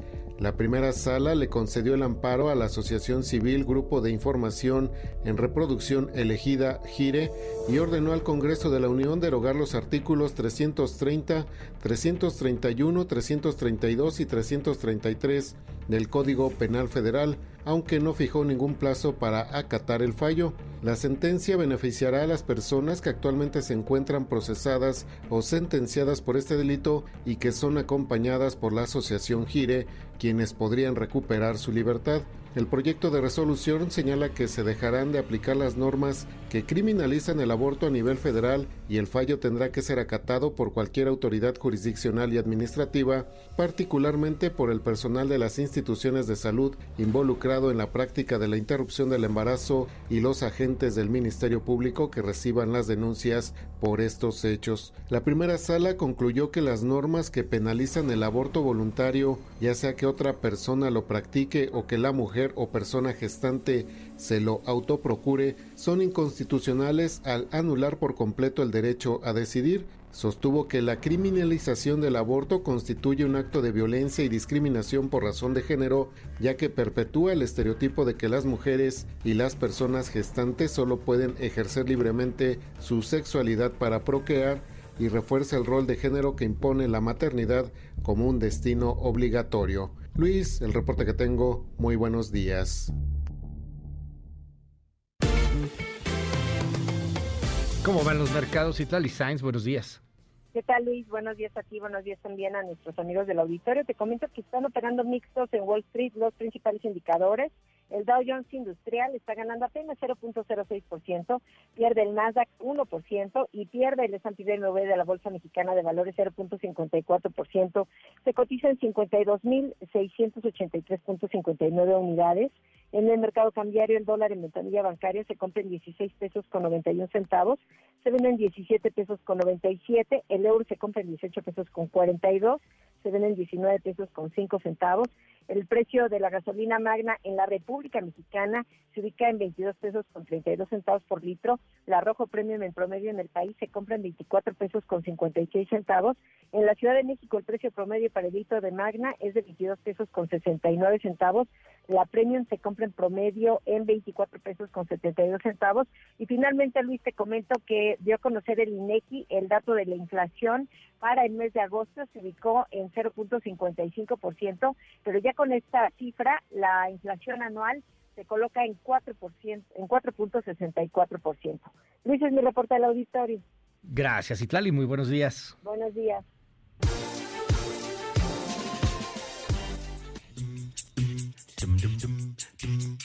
Walking down the street, I got the clouds under my feet.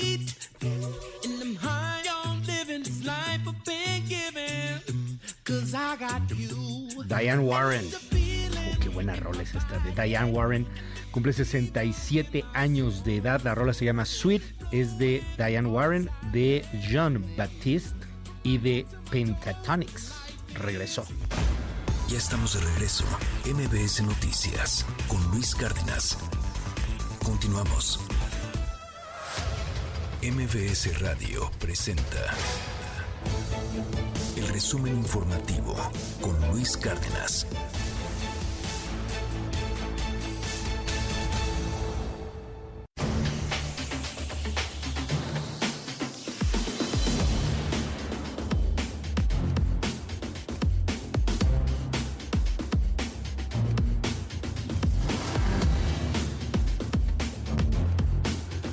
García, qué gusto saludarte. Muy buenos días. Luis Cárdenas, buen día. Buen día al auditorio de Nueva Cuenta. Les comento que ante la inconformidad que manifestó Marcelo Ebrard por el proceso interno de Morena rumbo a las elecciones de 2024, pues el presidente López Obrador calificó al ex canciller como una buena persona, un buen dirigente y un buen servidor público. Dijo esperar que Ebrard Casaubon se decida por apoyar a la transformación y acepte los resultados que le dieron el triunfo, pues sí, a Claudia Sheinbaum. Escuche. El caso de Marcelo, como seguramente me lo van a preguntar, les quiero decir que Marcelo es una muy buena persona, un buen dirigente, un buen servidor público, es eh, mi amigo. Yo espero que él decida apoyar la transformación, el que se continúe con la transformación, poner por delante el interés superior, el interés general, pensar en el pueblo pensar en la justicia, pensar en que este país no puede ser país de una minoría rapaz, pensar que debe desaparecer el racismo, el clasismo, desterrar la corrupción de México. Ese es el proyecto, eso es lo importante. Y en la Fiscalía General de Justicia de la Ciudad de México se deslindó del repentino traslado del fiscal de Morelos, Uriel Carmona, al penal de máxima seguridad conocido como el Altiplano, ocurrido la noche del pasado martes. Por su parte, el jefe de gobierno, Martí Batres, aseguró que dicho traslado obedece a valoraciones del Poder Judicial. Escuche al jefe de gobierno pues son valoraciones que se dan en el ámbito del Poder Judicial, en el ámbito de la Procuración de Justicia, esas se comparten con el sistema penitenciario, a eso se debe el traslado. Y en más información, Luis Auditorio, les comento que el gobernador de Morelos, Cuauhtémoc Blanco, se destapó para la jefatura de gobierno de la Ciudad de México. El exfutbolista dijo que es conocido no solo en la capital del país, sino internacionalmente y que en la ciudad la gente le tiene cariño. Escuche. Todos este, tienen aspiraciones a, a postularse y bueno, como dice el presidente, esto va a una encuesta. ¿Usted va a participar en esta encuesta en la Ciudad de México? Yo lo he dicho muchas veces, sí, me encantaría, pero hay que esperar los tiempos. Hay que esperar los tiempos, la verdad sí me encantaría irme a la Ciudad de México y competir y pedir primero autorización. Entonces, este, como dijo el presidente, pues será encuesta, entonces no sé la verdad quién vaya a participar más, pero sí me encantaría ir. ¿Conocen a Cuauhtémoc Blanco en la Ciudad de México? Sí, bueno, mucha gente lo conoce, no más en la Ciudad de México, ya está, está en Europa, en el extranjero, pero bueno, creo que la gente allá en la Ciudad de México tiene un gran cariño. ¿Votarías por Cuauhtémoc Blanco? Eh, no le podría contestar eso. El voto es libre y secreto, no Di. le podría contestar eso. El voto es libre y secreto, Di. No, pero me acordé cuando le dijeron de cosas, ¿te acuerdas? Eh, Sí, no le podría Ya, contestar. podcast. Bueno, está bien. Ponte a, ver, jalar. Ajá, yo, yo tengo aquí la duda, entonces, este, ya sabes cómo soy. ¿Cómo es, es que Luis sí Cárdenas? puede ser, Así es, jefe, Luis o sea, sí puede ser. Ojalá Creo no, sí. ojalá no pueda. Digo, Bueno, yo sea, vivo sí en el Estado de puede, México, pero pues pero- ojalá no pueda, ¿no? Eh, yo digo, Porque, o sea, legalmente se supone que él vive en Morelos. Ajá. Para las personas no nacidas en la ciudad, se requerirá vecindad de al menos cinco años. No, pues ya. Valió. no sé, o Valió no sé. cheto. Habría que ver, porque a lo mejor buscas por ahí algún recoveco legal. Esa fue la que le pusieron a López Obrador. Ujú, En su momento, ujú, ujú. este, antes de que él fuera candidato a jefe de gobierno, también Sí, le decían, sí, ah, sí. es que tú no naciste aquí, y eres tabasqueño, no se podía. Y al final la, la logró pasar. La neta no creo, pues fue ahí una ocurrencia, creo, de Cuauhtémoc como Blanco, que como que es de los que menos Dijo, se ve, pues- pero pues ahí hay otro candidato más. Y qué bueno que citas este tema, porque es el que viene. Ya está Claudia, ya está Xochitl. Y la Y Ciudad ahora, de México es lo que ¿quiénes viene, son ¿eh? los candidatos o candidatas a la Ciudad de México, tanto de la oposición como del, del oficialismo de la 4T? Que cualquiera que, lo hace unos días, cualquiera que, que quiera eh, pues contender a la jefatura de gobierno de la Ciudad de México, tendría que estar dejando sus cargos o pidiendo licencia estos días. De plano. Si no me equivoco, sería el día de hoy. Ok, bueno, pues vamos a que ya tendrán que estar pidiendo que estar licencias o licencia, estar viendo. este pues ya dejando sus cargos. Ajá. Entonces, pues ya. Sí, bueno, pues va- vamos Veremos. a darle ahí, ahí A ver seguimientos quién- importantes. Este suena muy fuerte Clara Brugada para Morena, suena muy fuerte Omar García Omar García Harfuch también. Tienen que definir en Morena qué proceso van a hacer, que seguramente será la encuesta también, y en el frente pues lo mismo, o sea, tienen que definir qué proceso van, van a seguir. Probablemente estos sí van a seguir la ley en cuanto a las precampañas, sí, claro. que ya inician en, en algunos Sí, días sí. más. No, Pero es bueno, un, no es un proceso como el, el candidato presidencial, que ya los vimos tanto del Frente como de Morena. claro. Ya el, para la jefatura de gobierno es un poco más light. A ver qué pasa, a ver qué pasa con, con los jefa, con el candidatos a jefes de gobierno. Oye, ¿y qué más, Coco? Finalmente, Luis Auditorio, les comento que el director general de la OMS, Tedros Adhanom, pues aseguró que en las últimas semanas se han observado tendencias preocupantes de casos de COVID-19 antes de la temporada de invierno. Reconoció que aunque no hay una variante predominante, el foco está puesto en las variantes E EG.5, BA.86, que se han detectado en al menos 11 países. Continuamos viendo tendencias preocupantes respecto al COVID-19 frente a la temporada invernal, sobre todo en el hemisferio norte. Las muertes están creciendo en Asia y en el Medio Oriente. Las admisiones en unidades de cuidados intensivos están incrementando en Europa y las hospitalizaciones están aumentando en varias regiones del mundo. Especialmente nos preocupa el bajo nivel de personas en riesgo que han recibido la vacuna recientemente. El mensaje es no esperar para aplicarse una nueva dosis, si así es recomendado.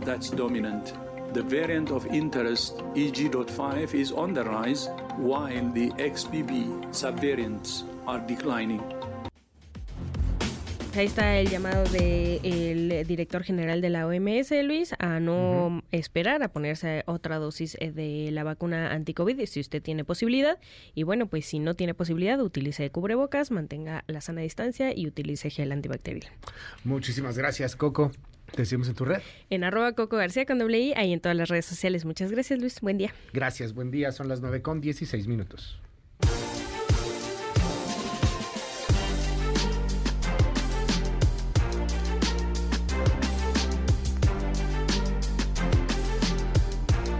Las 9 con 17 minutos. Vámonos al México rojo de todos los días, a lo que está sucediendo con la violencia, por desgracia, imparable en eh, muchos, eh, en muchos lugares de la República Mexicana.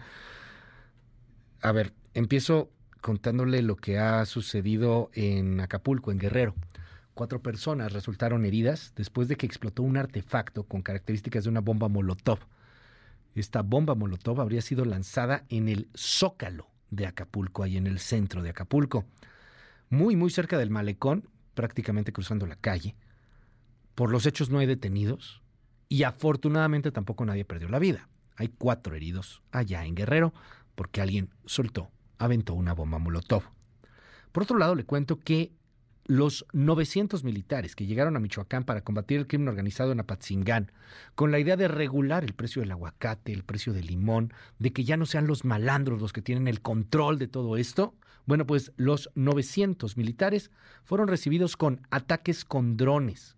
No se ha detallado si hay o no heridos. Hubo narcomantas, hubo amenazas a mandos militares y soldados. Un, su- un sujeto que le dicen el Botox, líder de los Viagras, dijo esto. A partir de su madre a golpearlos donde los encontremos a todos los militares que, que están ejerciendo en Apatzingán, Uruapan y Morelia, Buenavista, Colonias, donde un militar a partir de su madre civil y ubicarles su familia. Pues así siguen, que están en Apatzingán activos, ubicarles casas y fotografiarlos y tablearlos. Pero hay que hacerlo. Así que vamos a apretarlo como apretamos la Michoacana, de la misma manera. Y el gobernador de Michoacán, el gobernador Alfredo Ramírez Bedoya, se reunió con algunos limoneros. Y bueno, pues prometió que viene justicia y que ya van a poder hacerlo. Mucha promesa, pero pues, mientras él decía una cosa, el gobernador, estaban los militares aventándose drones. Estaban amenazando a los soldados. Escucha el gobernador. Pero también es necesario que presenten los propios productores de dosis. Hay que unirnos para poder avanzar y limpiar esta región del delito. Son las 9 con 19 minutos.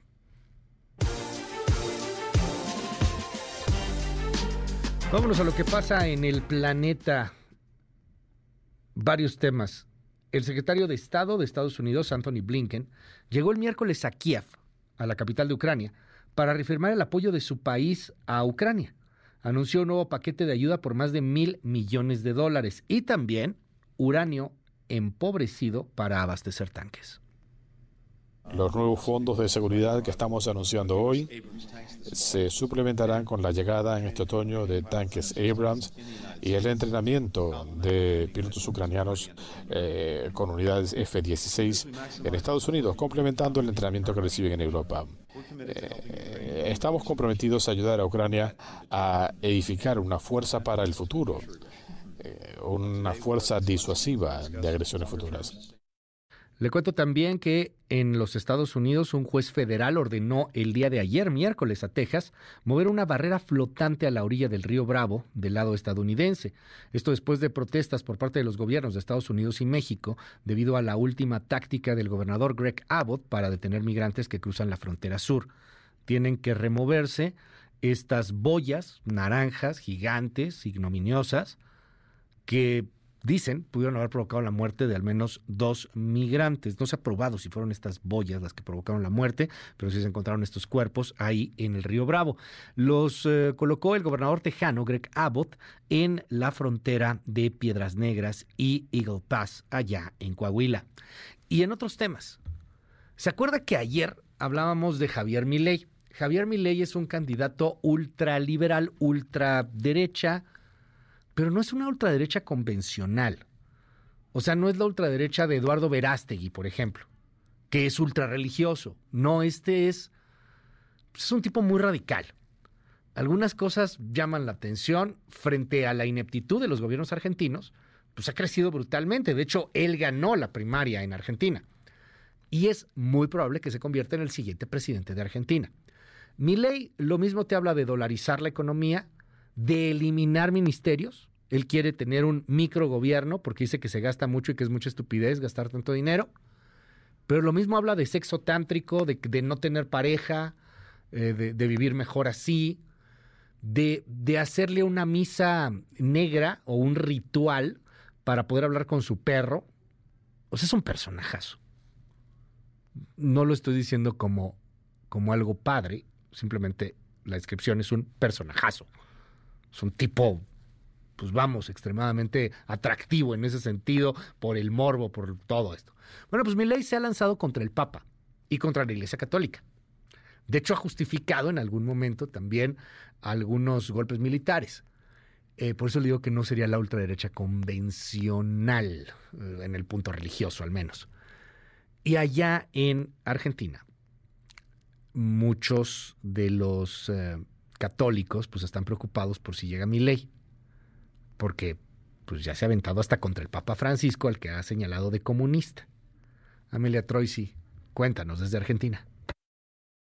Buen día, Luis. Los sacerdotes más cercanos al Papa Francisco decidieron hacer una misa desde la misma parroquia donde Francisco atendía a los más pobres aquí en Buenos Aires. Faltan 50 días para las elecciones y hay un crecimiento inusitado del candidato libertario Javier Milei que no ha ahorrado hasta insultos contra el Papa, pero que tiene el 30% de los votos en la interna. Los sacerdotes, que llamados villeros porque atiendan a los barrios más carenciados, dieron una homilía aleccionadora. Para mí lo más importante es que la gente piense antes de votar el valor. Yo digo, esto que leímos en el documento es los que estuvimos en el 2001 en este lugar, por lo menos somos los dos curas más viejos del equipo, sabemos lo que no es tener nada y tener que vivir una crisis sin nada, justamente producto de la tarea de lo que fue la dolarización en la Argentina, ¿no? Y que terminó en un caos terrible. Y ese caos, más allá de las muertes que hubo en la plaza, y se tradujo después en una Argentina paralizada, sin trabajo. Bueno, creo que aquí en este lugar conseguir un medicamento, conseguir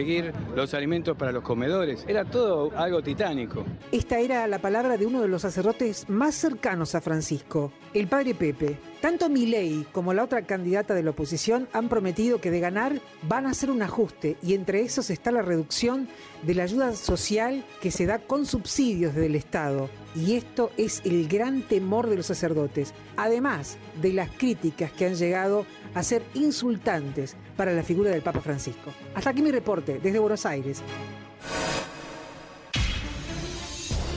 Titulares del mundo. New York Times, Estados Unidos. En su primer juicio de monopolio de la era moderna de Internet, Estados Unidos pone la mira en Google. Washington Post de Estados Unidos. Algunas escuelas exigieron cubrebocas. Los conservadores respondieron con fuerza. El País, España. La reforma express de las lenguas cooficiales allana la negociación. Le Monde, Francia. Según Emmanuel Macron, no puede haber bandera rusa en los Juegos de París. The Guardian, Reino Unido. Un policía encubierto engañó a una mujer para mantener una relación de 19 años. Der Spiegel, Alemania. Los institutos económicos esperan una recesión intensificada. Corriere della Sera, Italia. Maniobrar, apretar cuentas. Funcho de São Paulo, Brasil. Lula hace reforma ministerial para dar cabida al centro en el gobierno. El Clarín, Argentina. La corte echó a la jueza de Cristina que se trincheró en su despacho.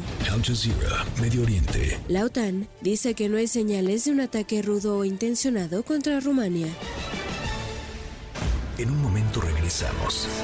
Continúa con la información con Luis Cárdenas en MBS Noticias.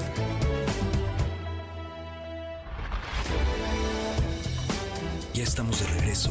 MBS Noticias con Luis Cárdenas. Continuamos.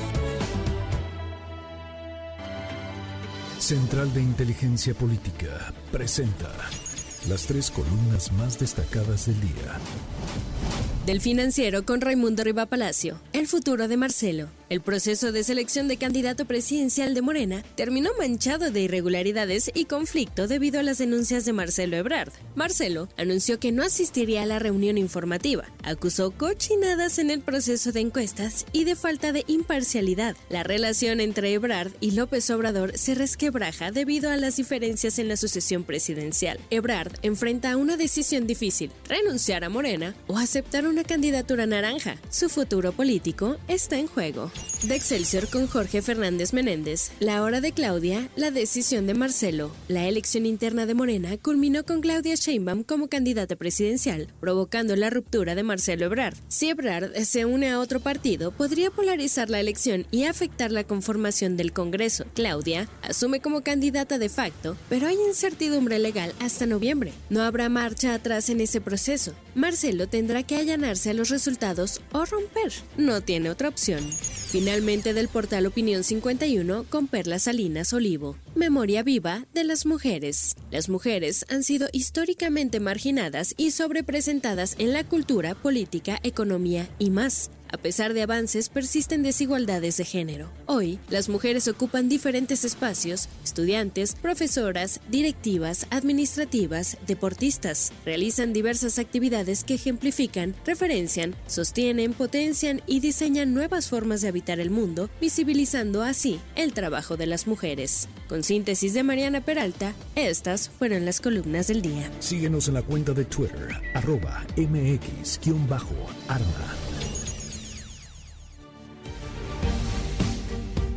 Son las 9 de la mañana con 31 minutos. A ver, ya, ya, ya, ya, ya. Ya hablamos de política mucho. Vuelvo a hacer mi comercial. Está la entrevista completa con Marcelo Ebrard. La hicimos a las 7 de la mañana. Está en mi red social, en mi, en mi ex, uh, antes Twitter, arroba Luis Cárdenas MX. Ahí están los puntos que nos dijo. La reacción, ya dijo el presidente. A mí esa declaración del presidente me hizo medio morbosona. Este, incluso, o sea, el presidente diciendo, no, pues en una de esas que sea el Claudia, Marcelo y Xochitl. Y Xochitl queda en tercer lugar. Ah, caray.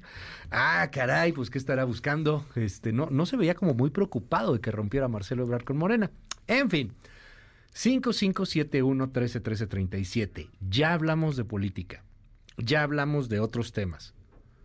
Es hora de hablar de lo cachondo, de lo sexoso. Sí, es hora de hablar de sexo. Tenemos como dos años que nos está diciendo usted en el 5571-131337 que hablemos de sexo. Y la verdad es que no habíamos traído un sexólogo. Hemos traído a un nefrólogo incluso, pero no habíamos traído un sexólogo en un jueves. Y qué mejor pretexto que el lunes se celebró el Día Internacional de la Salud Sexual. Así que ya sabe cómo es esta sección, abierto totalmente para usted. 5571-131337, 5571-131337. Todas las preguntas, comentarios, en una de esas ideas, qué sé yo, Y lo platicamos hoy con el doctor César Ferrán, psicólogo clínico, terapeuta sexual. César, bienvenido. ¿Cómo estás, Muchas doctor? gracias, muy bien. Contento de la invitación que, que me estás haciendo a hablar de estos temas. No, hombre, qué padre. Gracias por venir. Neta. Son, son de verdad que son súper necesarios. Y mira, eh, yo diría que si vamos a hablar de sexo, lo hagamos con la boca llena. O sea, con todas las cosas como deben de ser. Es la Ajá. manera más, más eh, práctica que hoy debemos de, de- cómo debemos de abordar el tema de la sexualidad. Tocar el, el tema. ¿Por qué se da el, el- el día? Me, me contabas un poquito fuera de aire. ¿Por qué se da el Día Internacional de la Salud Sexual? Es relativamente nuevo. Sí, empezó, vamos a hablar que esto inició en el 2010, eh, justamente por la Asociación Mundial de la Salud Sexual, eh, que es un organismo que, mm, pues, que aglutina a los especialistas y a, las, a, las- a los cuerpos, a las organizaciones que se dedican justamente a, a promover los derechos y la salud sexual a nivel mundial. Y ellos en 2010 dijeron, oye, no hay un día en especial que, que podamos dedicar o que debamos dedicar para, pues, mostrar estos derechos, para poder exigirlos o para poder incluso ponernos en la mesa de muchas pláticas en gobiernos, porque son más de 60 países los que integran la, la, la, la WAS, que es la, Asociación Mundial de Salud De salud Sexual.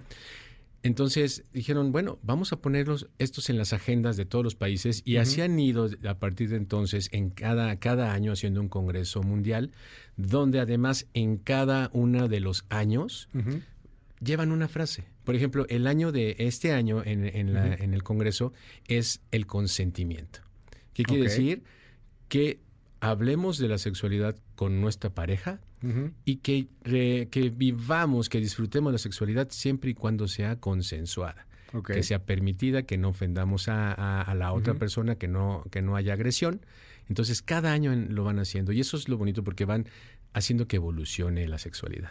Déjame entrar con algunas preguntas y yo sigo invitando a nuestro auditorio en el 5571 13 13 37 5571 13 13 37 preguntas de sexo el día de hoy aquí en MBS Noticias.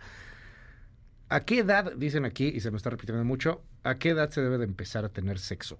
¿A qué edad empiezan las relaciones sexuales? Yo me acuerdo que esa era la pregunta. Uf. Hace mucho tiempo y te decían, cuídate, no lo hagas, no, no te acerques. ¿A qué edad hoy están teniendo sexo los chavos? Híjole. ¿Y a qué edad es, pues digamos, sano, si es que eso se puede decir?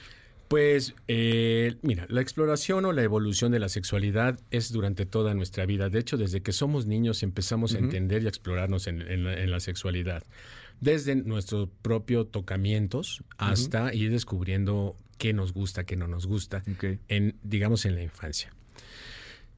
Una edad realmente para empezar a tener eh, relaciones sexuales, en realidad no, no se puede definir, porque desafortunadamente, por ejemplo, en México somos el, el país número uno en embarazos de niñas de menos de 15 años. Ok. Entonces, ¿qué quiere decir esto? ¿El número uno? El número uno. Le ganamos a la India, imagínate, a ese grado estamos. Por ¿Cómo eso, por eso en 2019 fue el Congreso de, de la, de la UAS en, México. Un. Congreso internacional fue en México precisamente porque ellos promueven la educación sexual. ¿Porque tuvieron sexo, porque quisieron tener relaciones sexuales o porque hubo violaciones también? Hay de todo. Obviamente, Ajá. obviamente hay abusos. Sí, pero también se ha, mm, se ha soltado, se ha, se ha dado rienda suelta Ujú. a- a la- al, al probar o al experimentar la sexualidad. Ujú. La verdad es que hoy estamos en una sociedad hipersexualizada. Las canciones, los medios, hay, estamos viendo... eh, El porno, Doc. Sí, sí, o sea, sexo por todos lados. O sea, tú ves porno en, en internet que antes no te imaginabas poder ver nunca. Bueno, es que... A ver, o sea, en mis tiempos, en mis tiempos, tengo 40, tampoco estoy tan fregado, pero bueno, en mis tiempos, pues era una revista, hoy te metes y hay de todo. Mira, O yo tengo una cosas frase... De verdad. Sí, yo tengo una frase que me encanta decirla y es, cuando tú y yo éramos niños, el porno costaba y el agua era gratis. Así es cierto. Y Hoy al hoy revés. y es al revés. Sí, hoy el agua cuesta un baro. Y, el, porno, es gratis. Es gratis. ¿Ves? Ok. Así- eh, fíjate cómo evolucionamos en unas décadas Sí. eh, de, de lo que era lo prohibido, ahora lo que ya es expuesto como algo normal. Y, y se fue perdiendo esta educación sexual de a ver, lo van a hacer, pónganse condón, sepan cómo ponerse el condón, usen pastillas. Yo me acuerdo que había muchas pláticas de educación sexual, o sea, de pronto se perdió este asunto, la promoción del uso del condón eh, salía hasta en la radio, había comerciales sobre ese tema.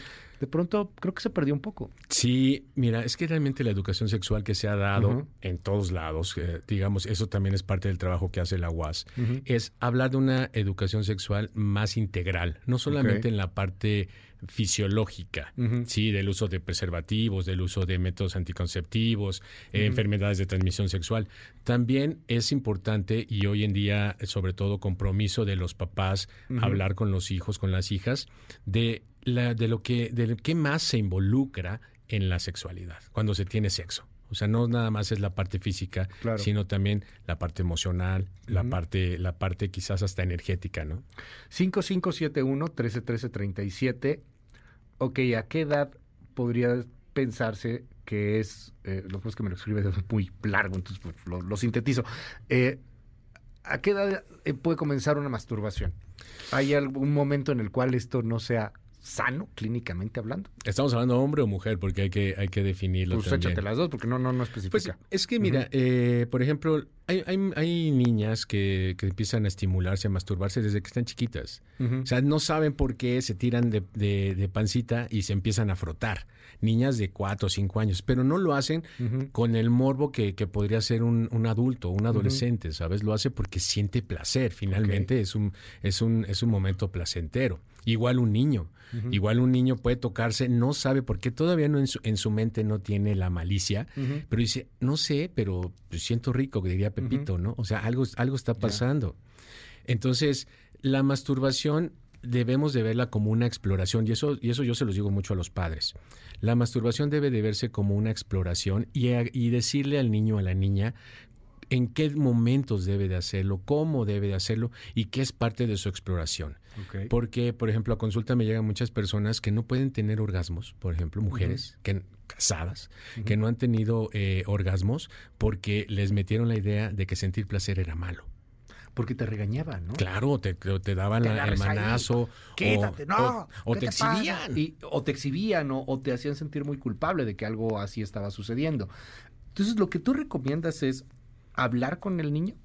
Sí. o sea, si esto está pasando y, no tener este asunto de, ay, no, espérate, hasta que cumpla cinco porque tiene cuatro, ¿no? Este, o sea, eh, se vale a, cualquier edad, cada quien lo va explorando, pero hay que hablar y hay que darles una guía. Sí.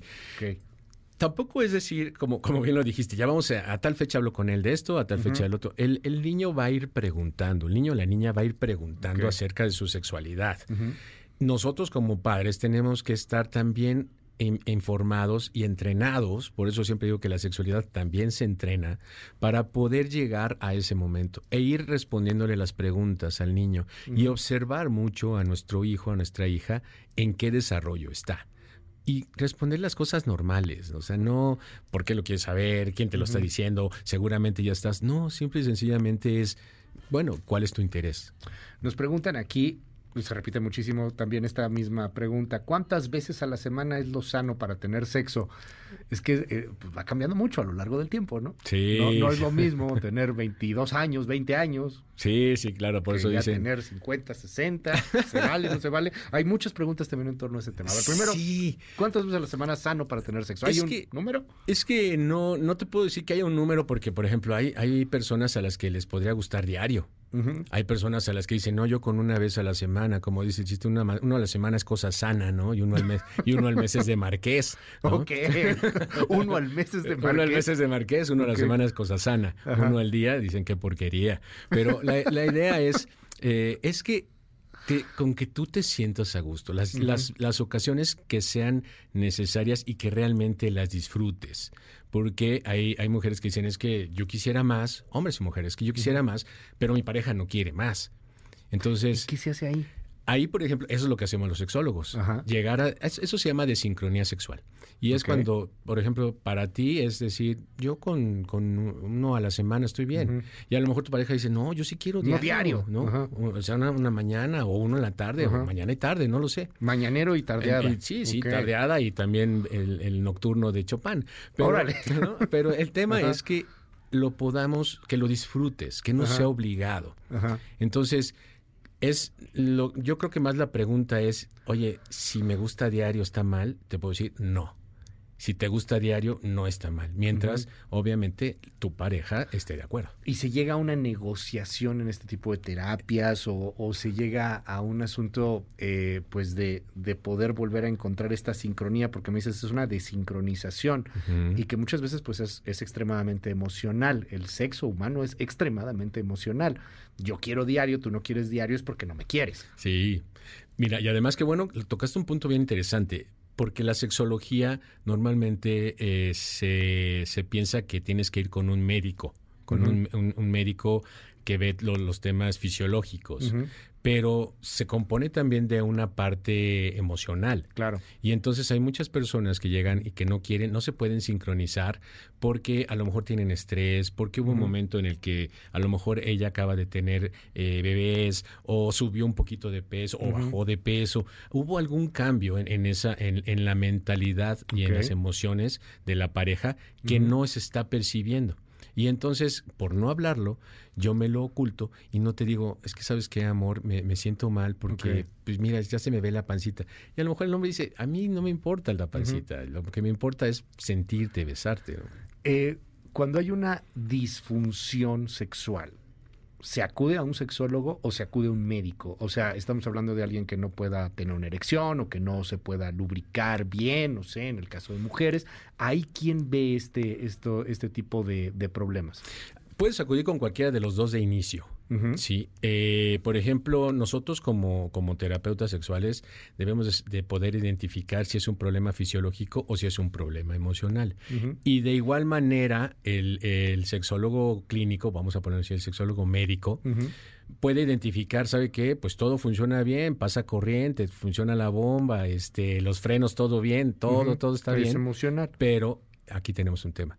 Y el, la situación es que en ocasiones, en un remedio rápido, muchas personas prefieren tomar una pastillita de estas de color azul en lugar de decir, oye, pues tengo que hablar de lo que me está pasando con mi pareja para volver a, retomar este deseo sexual. Entonces, es, ellos dan, los, los sexólogos médicos dan un, resultado mecánico, por así decirlo. Pero hay ¿Y cómo están las bujías? Así es, tal cual. Oye, le cambiamos esto, ya está, mira, ya funcionó súper bien. Y en una terapia sexual van los dos va los, la, pareja, ya sea este hombre, hombre, mujer, mujer, hombre, mujer. Sí, las combinaciones. Fíjate que eso, eso es muy interesante. Porque... O los tres, no sé, o los cinco, ya con el poliamor, ya esto está cañón, ¿no? Fíjate que sí me ha tocado. Es un taller. Sí, sí, sí, sí, así todos contra todos. ¿no? fíjate que, que, que sí y, ahorita tocaste un punto, en algún momento, si quieres, lo platicamos acerca de las configuraciones de parejas, porque sí me han llegado parejas que, me acuerdo la primera vez que me llegó eh, un hombre con dos mujeres porque tenía problemas con las dos. Y yo así dije, pues, ¿por qué no vino? No, Y me dijo, no, es que son, son, mis, son mis parejas, o sea, son mis, son mis novias. Ellas saben. Ajá. O evidentemente. viven, viven los tres juntos. ok. O sea, viven los tres juntos. Y en ese momento eh, estaban teniendo problemas ellas dos con él. O sea, no entre ellas. ok.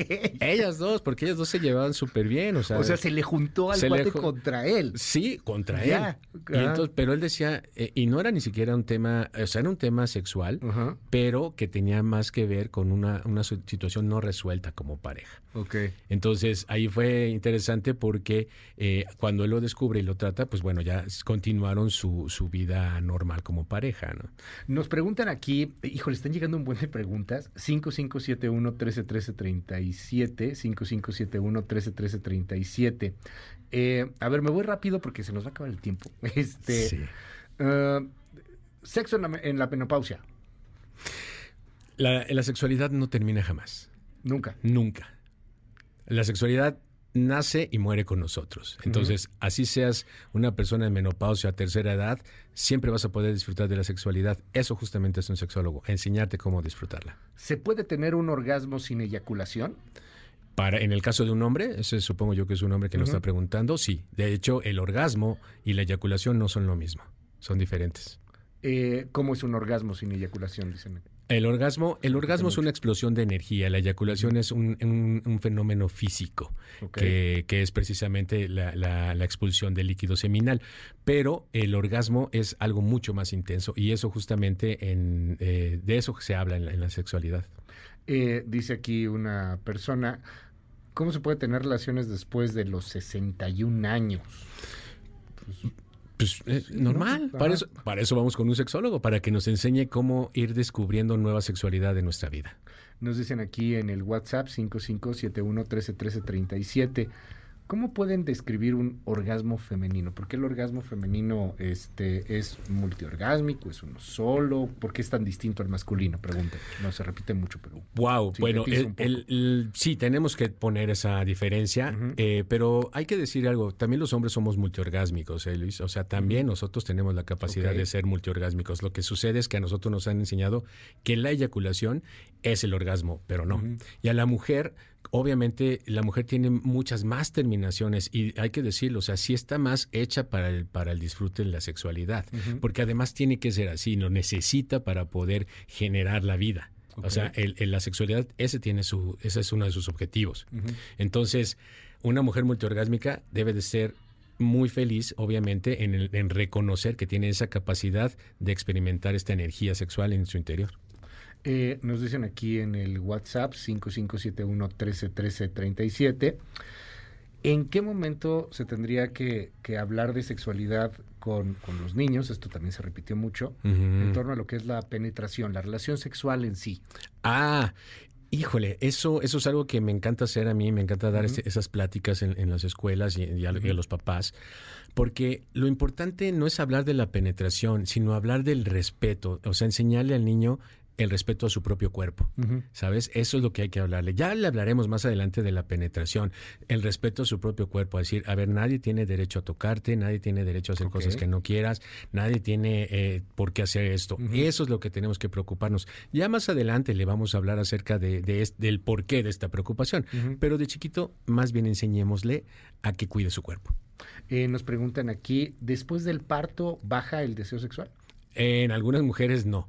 En algunas mujeres al contrario.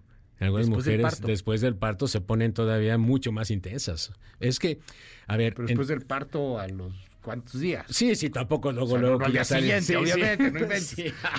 O sea, después del parto. Sí, después del parto, eh, a ver, entendamos que hay una, hay una extensión de los músculos pues, justamente de, que están alrededor, los músculos pubicoxigios y todos los, los, órganos que están alrededor, ¿no? De la vagina y del útero.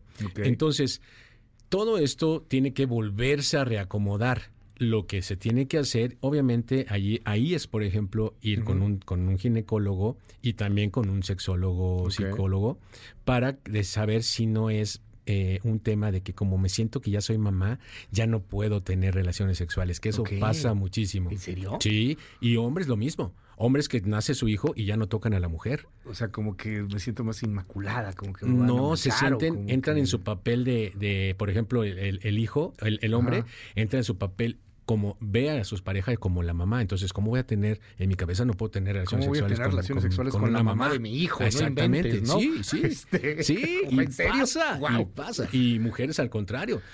Dicen aquí, esta está muy buena, eh, y se repite también mucho, no sé si sean hombres o mujeres, este, pero dice esta persona, por ejemplo, tengo dos años con mi pareja, últimamente me atraen mucho otras mujeres, siento atracción a otras mujeres, aunque amo a mi pareja. ¿Es hombre o mujer? ¿Qué pregunta? Vamos a poner que sea hombre, aquí la foto parece que es hombre. Ah, ok. Pues que hay muchos WhatsApps, no sé exactamente si es hombre o mujer, pero él creo que es hombre. ¿Y cuál es su preocupación? ¿Que pues le gusta a las mujeres? Que es normal que sienta atracción a otras personas que no sean su pareja, que no sean su mujer. Ay, a ver, eh, es que, a ver, una cosa es que sientas la atracción. Eh, tú puedes ver a un hombre una mujer atractiva y puedes sentir esa atracción. Incluso puede despertarte esta, esta eh, parte instintiva, ¿no? Eh, ¿Qué es lo que es la preocupación de él? A lo mejor, oye, es que estoy siendo infiel, ¿no? Ahí entran temas que algún día hablaremos acerca de, la religión y, cómo fue que, que coartó la libertad de la sexualidad de, la humanidad por completo. Sí, claro. Entonces, más bien que no se apene por, por esta situación y, al contrario, ¿por qué no hablarlo con su pareja? Oye, mi amor, me encantas, me, fascinas, solamente que sí quiero ser honesto, o sea, me gustan, me gustan otras personas, que no quiere decir que me vaya a ir con ellas. Claro. ¿No? Sino simplemente poder decirle a mi pareja, oye, mi amor, ya viste a esa chica qué guapa, ¿no? O ese hombre, oye, amor, mira ese hombre qué guapo, ¿no? A ver, rápidamente, varios temas que también se repitieron. Es que se repitieron muchísimos, entonces estoy así como que eh, haciéndolo en tiempo real. Sí. Este, eyaculación precoz, no manches, tengo un friego. Algo de, la- de eyaculación precoz. ¿Es, ¿Es fisiológico? ¿Es psicológico? ¿Son los dos? ¿Se cura? ¿No se cura? Normalmente es, normalmente es psicológico y sí se cura. O sea, sí se cura, hay, vuelvo a lo mismo, hay que entrenar nuestra sexualidad. Sí tiene cura. Normalmente la eyaculación precoz eh, viene por la ansiedad Ok. Ajá, o por el miedo a fallar, que finalmente es esta ansiedad. Entonces, sí, sí se cura y normalmente es por eso. Eh, preguntan aquí también en el WhatsApp, eh, hipertensión, diabetes, este tipo de problemas. Esos, por ejemplo, vamos en, en conjunto con, eh, con un médico y nosotros, porque sí cambia la sexualidad. O sea, sí hay un antes y un después cuando tienes alguna de estas, em, de algunos de estos Claro. padecimientos. Entonces, pero no significa que, que con eso muera tu, tu, tu sexualidad. Eh, nos dicen aquí también en el, en el también se repitió muchísimo. ¿El tamaño importa o no importa? No, el tamaño no importa. La verdad es que eso es un mito. Preguntan mucho también, es que pues, somos un noticiero, entonces hoy estamos todos muy politizados. ¿Qué, ¿Qué opinas de estas maquetas de un pene en erección y que haga eyaculación y eh, la vagina en menstruación? Digo, el útero en menstruación. Híjole, eh, sí, sí, ya sé de- de- por dónde Sí. va ese tiro. Y ay, es que vuelvo a lo mismo, no tenemos por qué forzar a los niños a algo que no está en ellos. Tampoco es Sí. que se los ocultemos, ¿sabes? Pero, pero ¿por qué ponerlo cuando no es necesario? Ok, bueno, ahí, eh, híjole, un buen de mensajes. Eh, pregunta a lo contrario, ¿la eyaculación precoz qué es? ¿Existe eso? Sí, ¿O que sí, no sí, sí, eyaculas? sí, sí, sí, hay la ausencia de eyaculación o la eyaculación tardía, que es precisamente cuando ya no puedes eyacular. Hay hombres que, que no pueden eyacular. Es una vez al año, no hace daño, una vez al mes, qué rico, una vez a la semana es cosa sana, una vez al día, qué alegría. ¿Y una cada rato? no sé qué. Doctor, se nos fue el tiempo. Este, ¿Cómo te encontramos? En mis redes sociales, todas mis redes sociales, soy eh, arroba soy César Ferrán. Ahí me pueden encontrar. Arroba soy César Ferrán. Ahí me encuentras. Muchísimas gracias, doctor. A ver si luego, este, mucha, muy buena respuesta de nuestro auditorio. Mil gracias. No, al contrario. Muchísimas gracias. por- platicando de por estos temas. Las 9.55 regresó. En un momento regresamos. Continúa con la información con Luis Cárdenas en MBS Noticias.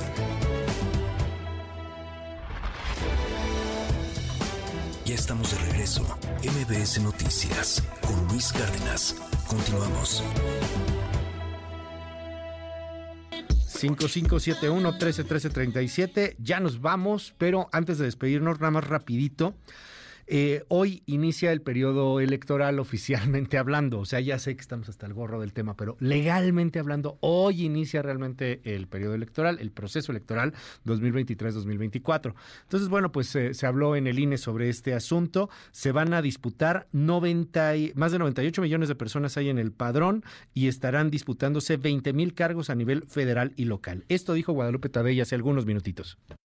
El INE está listo para organizar las más complejas elecciones federales de nuestra historia reciente, cumpliendo así con su función de Estado. Aceptamos y asumimos el enorme reto que esto significa. Contamos con la solidez institucional, entereza y convicciones suficientes para enfrentarlo, con profunda vocación democrática, convencidas y convencidos de que justamente la democracia es el mejor de los sistemas de transmisión del poder político existente en nuestro tiempo. Ahora sí, las 10 de la mañana con un minutito. Cuídese mucho. Nos escuchamos mañana tempranito en punto de las 6. Se queda con Gaby Vargas y ya están aquí también Ingrid y Tamara. Siga disfrutando de la programación en MBS Televisión y en MBS Noticias. Bye bye. Esto fue MBS Noticias con Luis Cárdenas.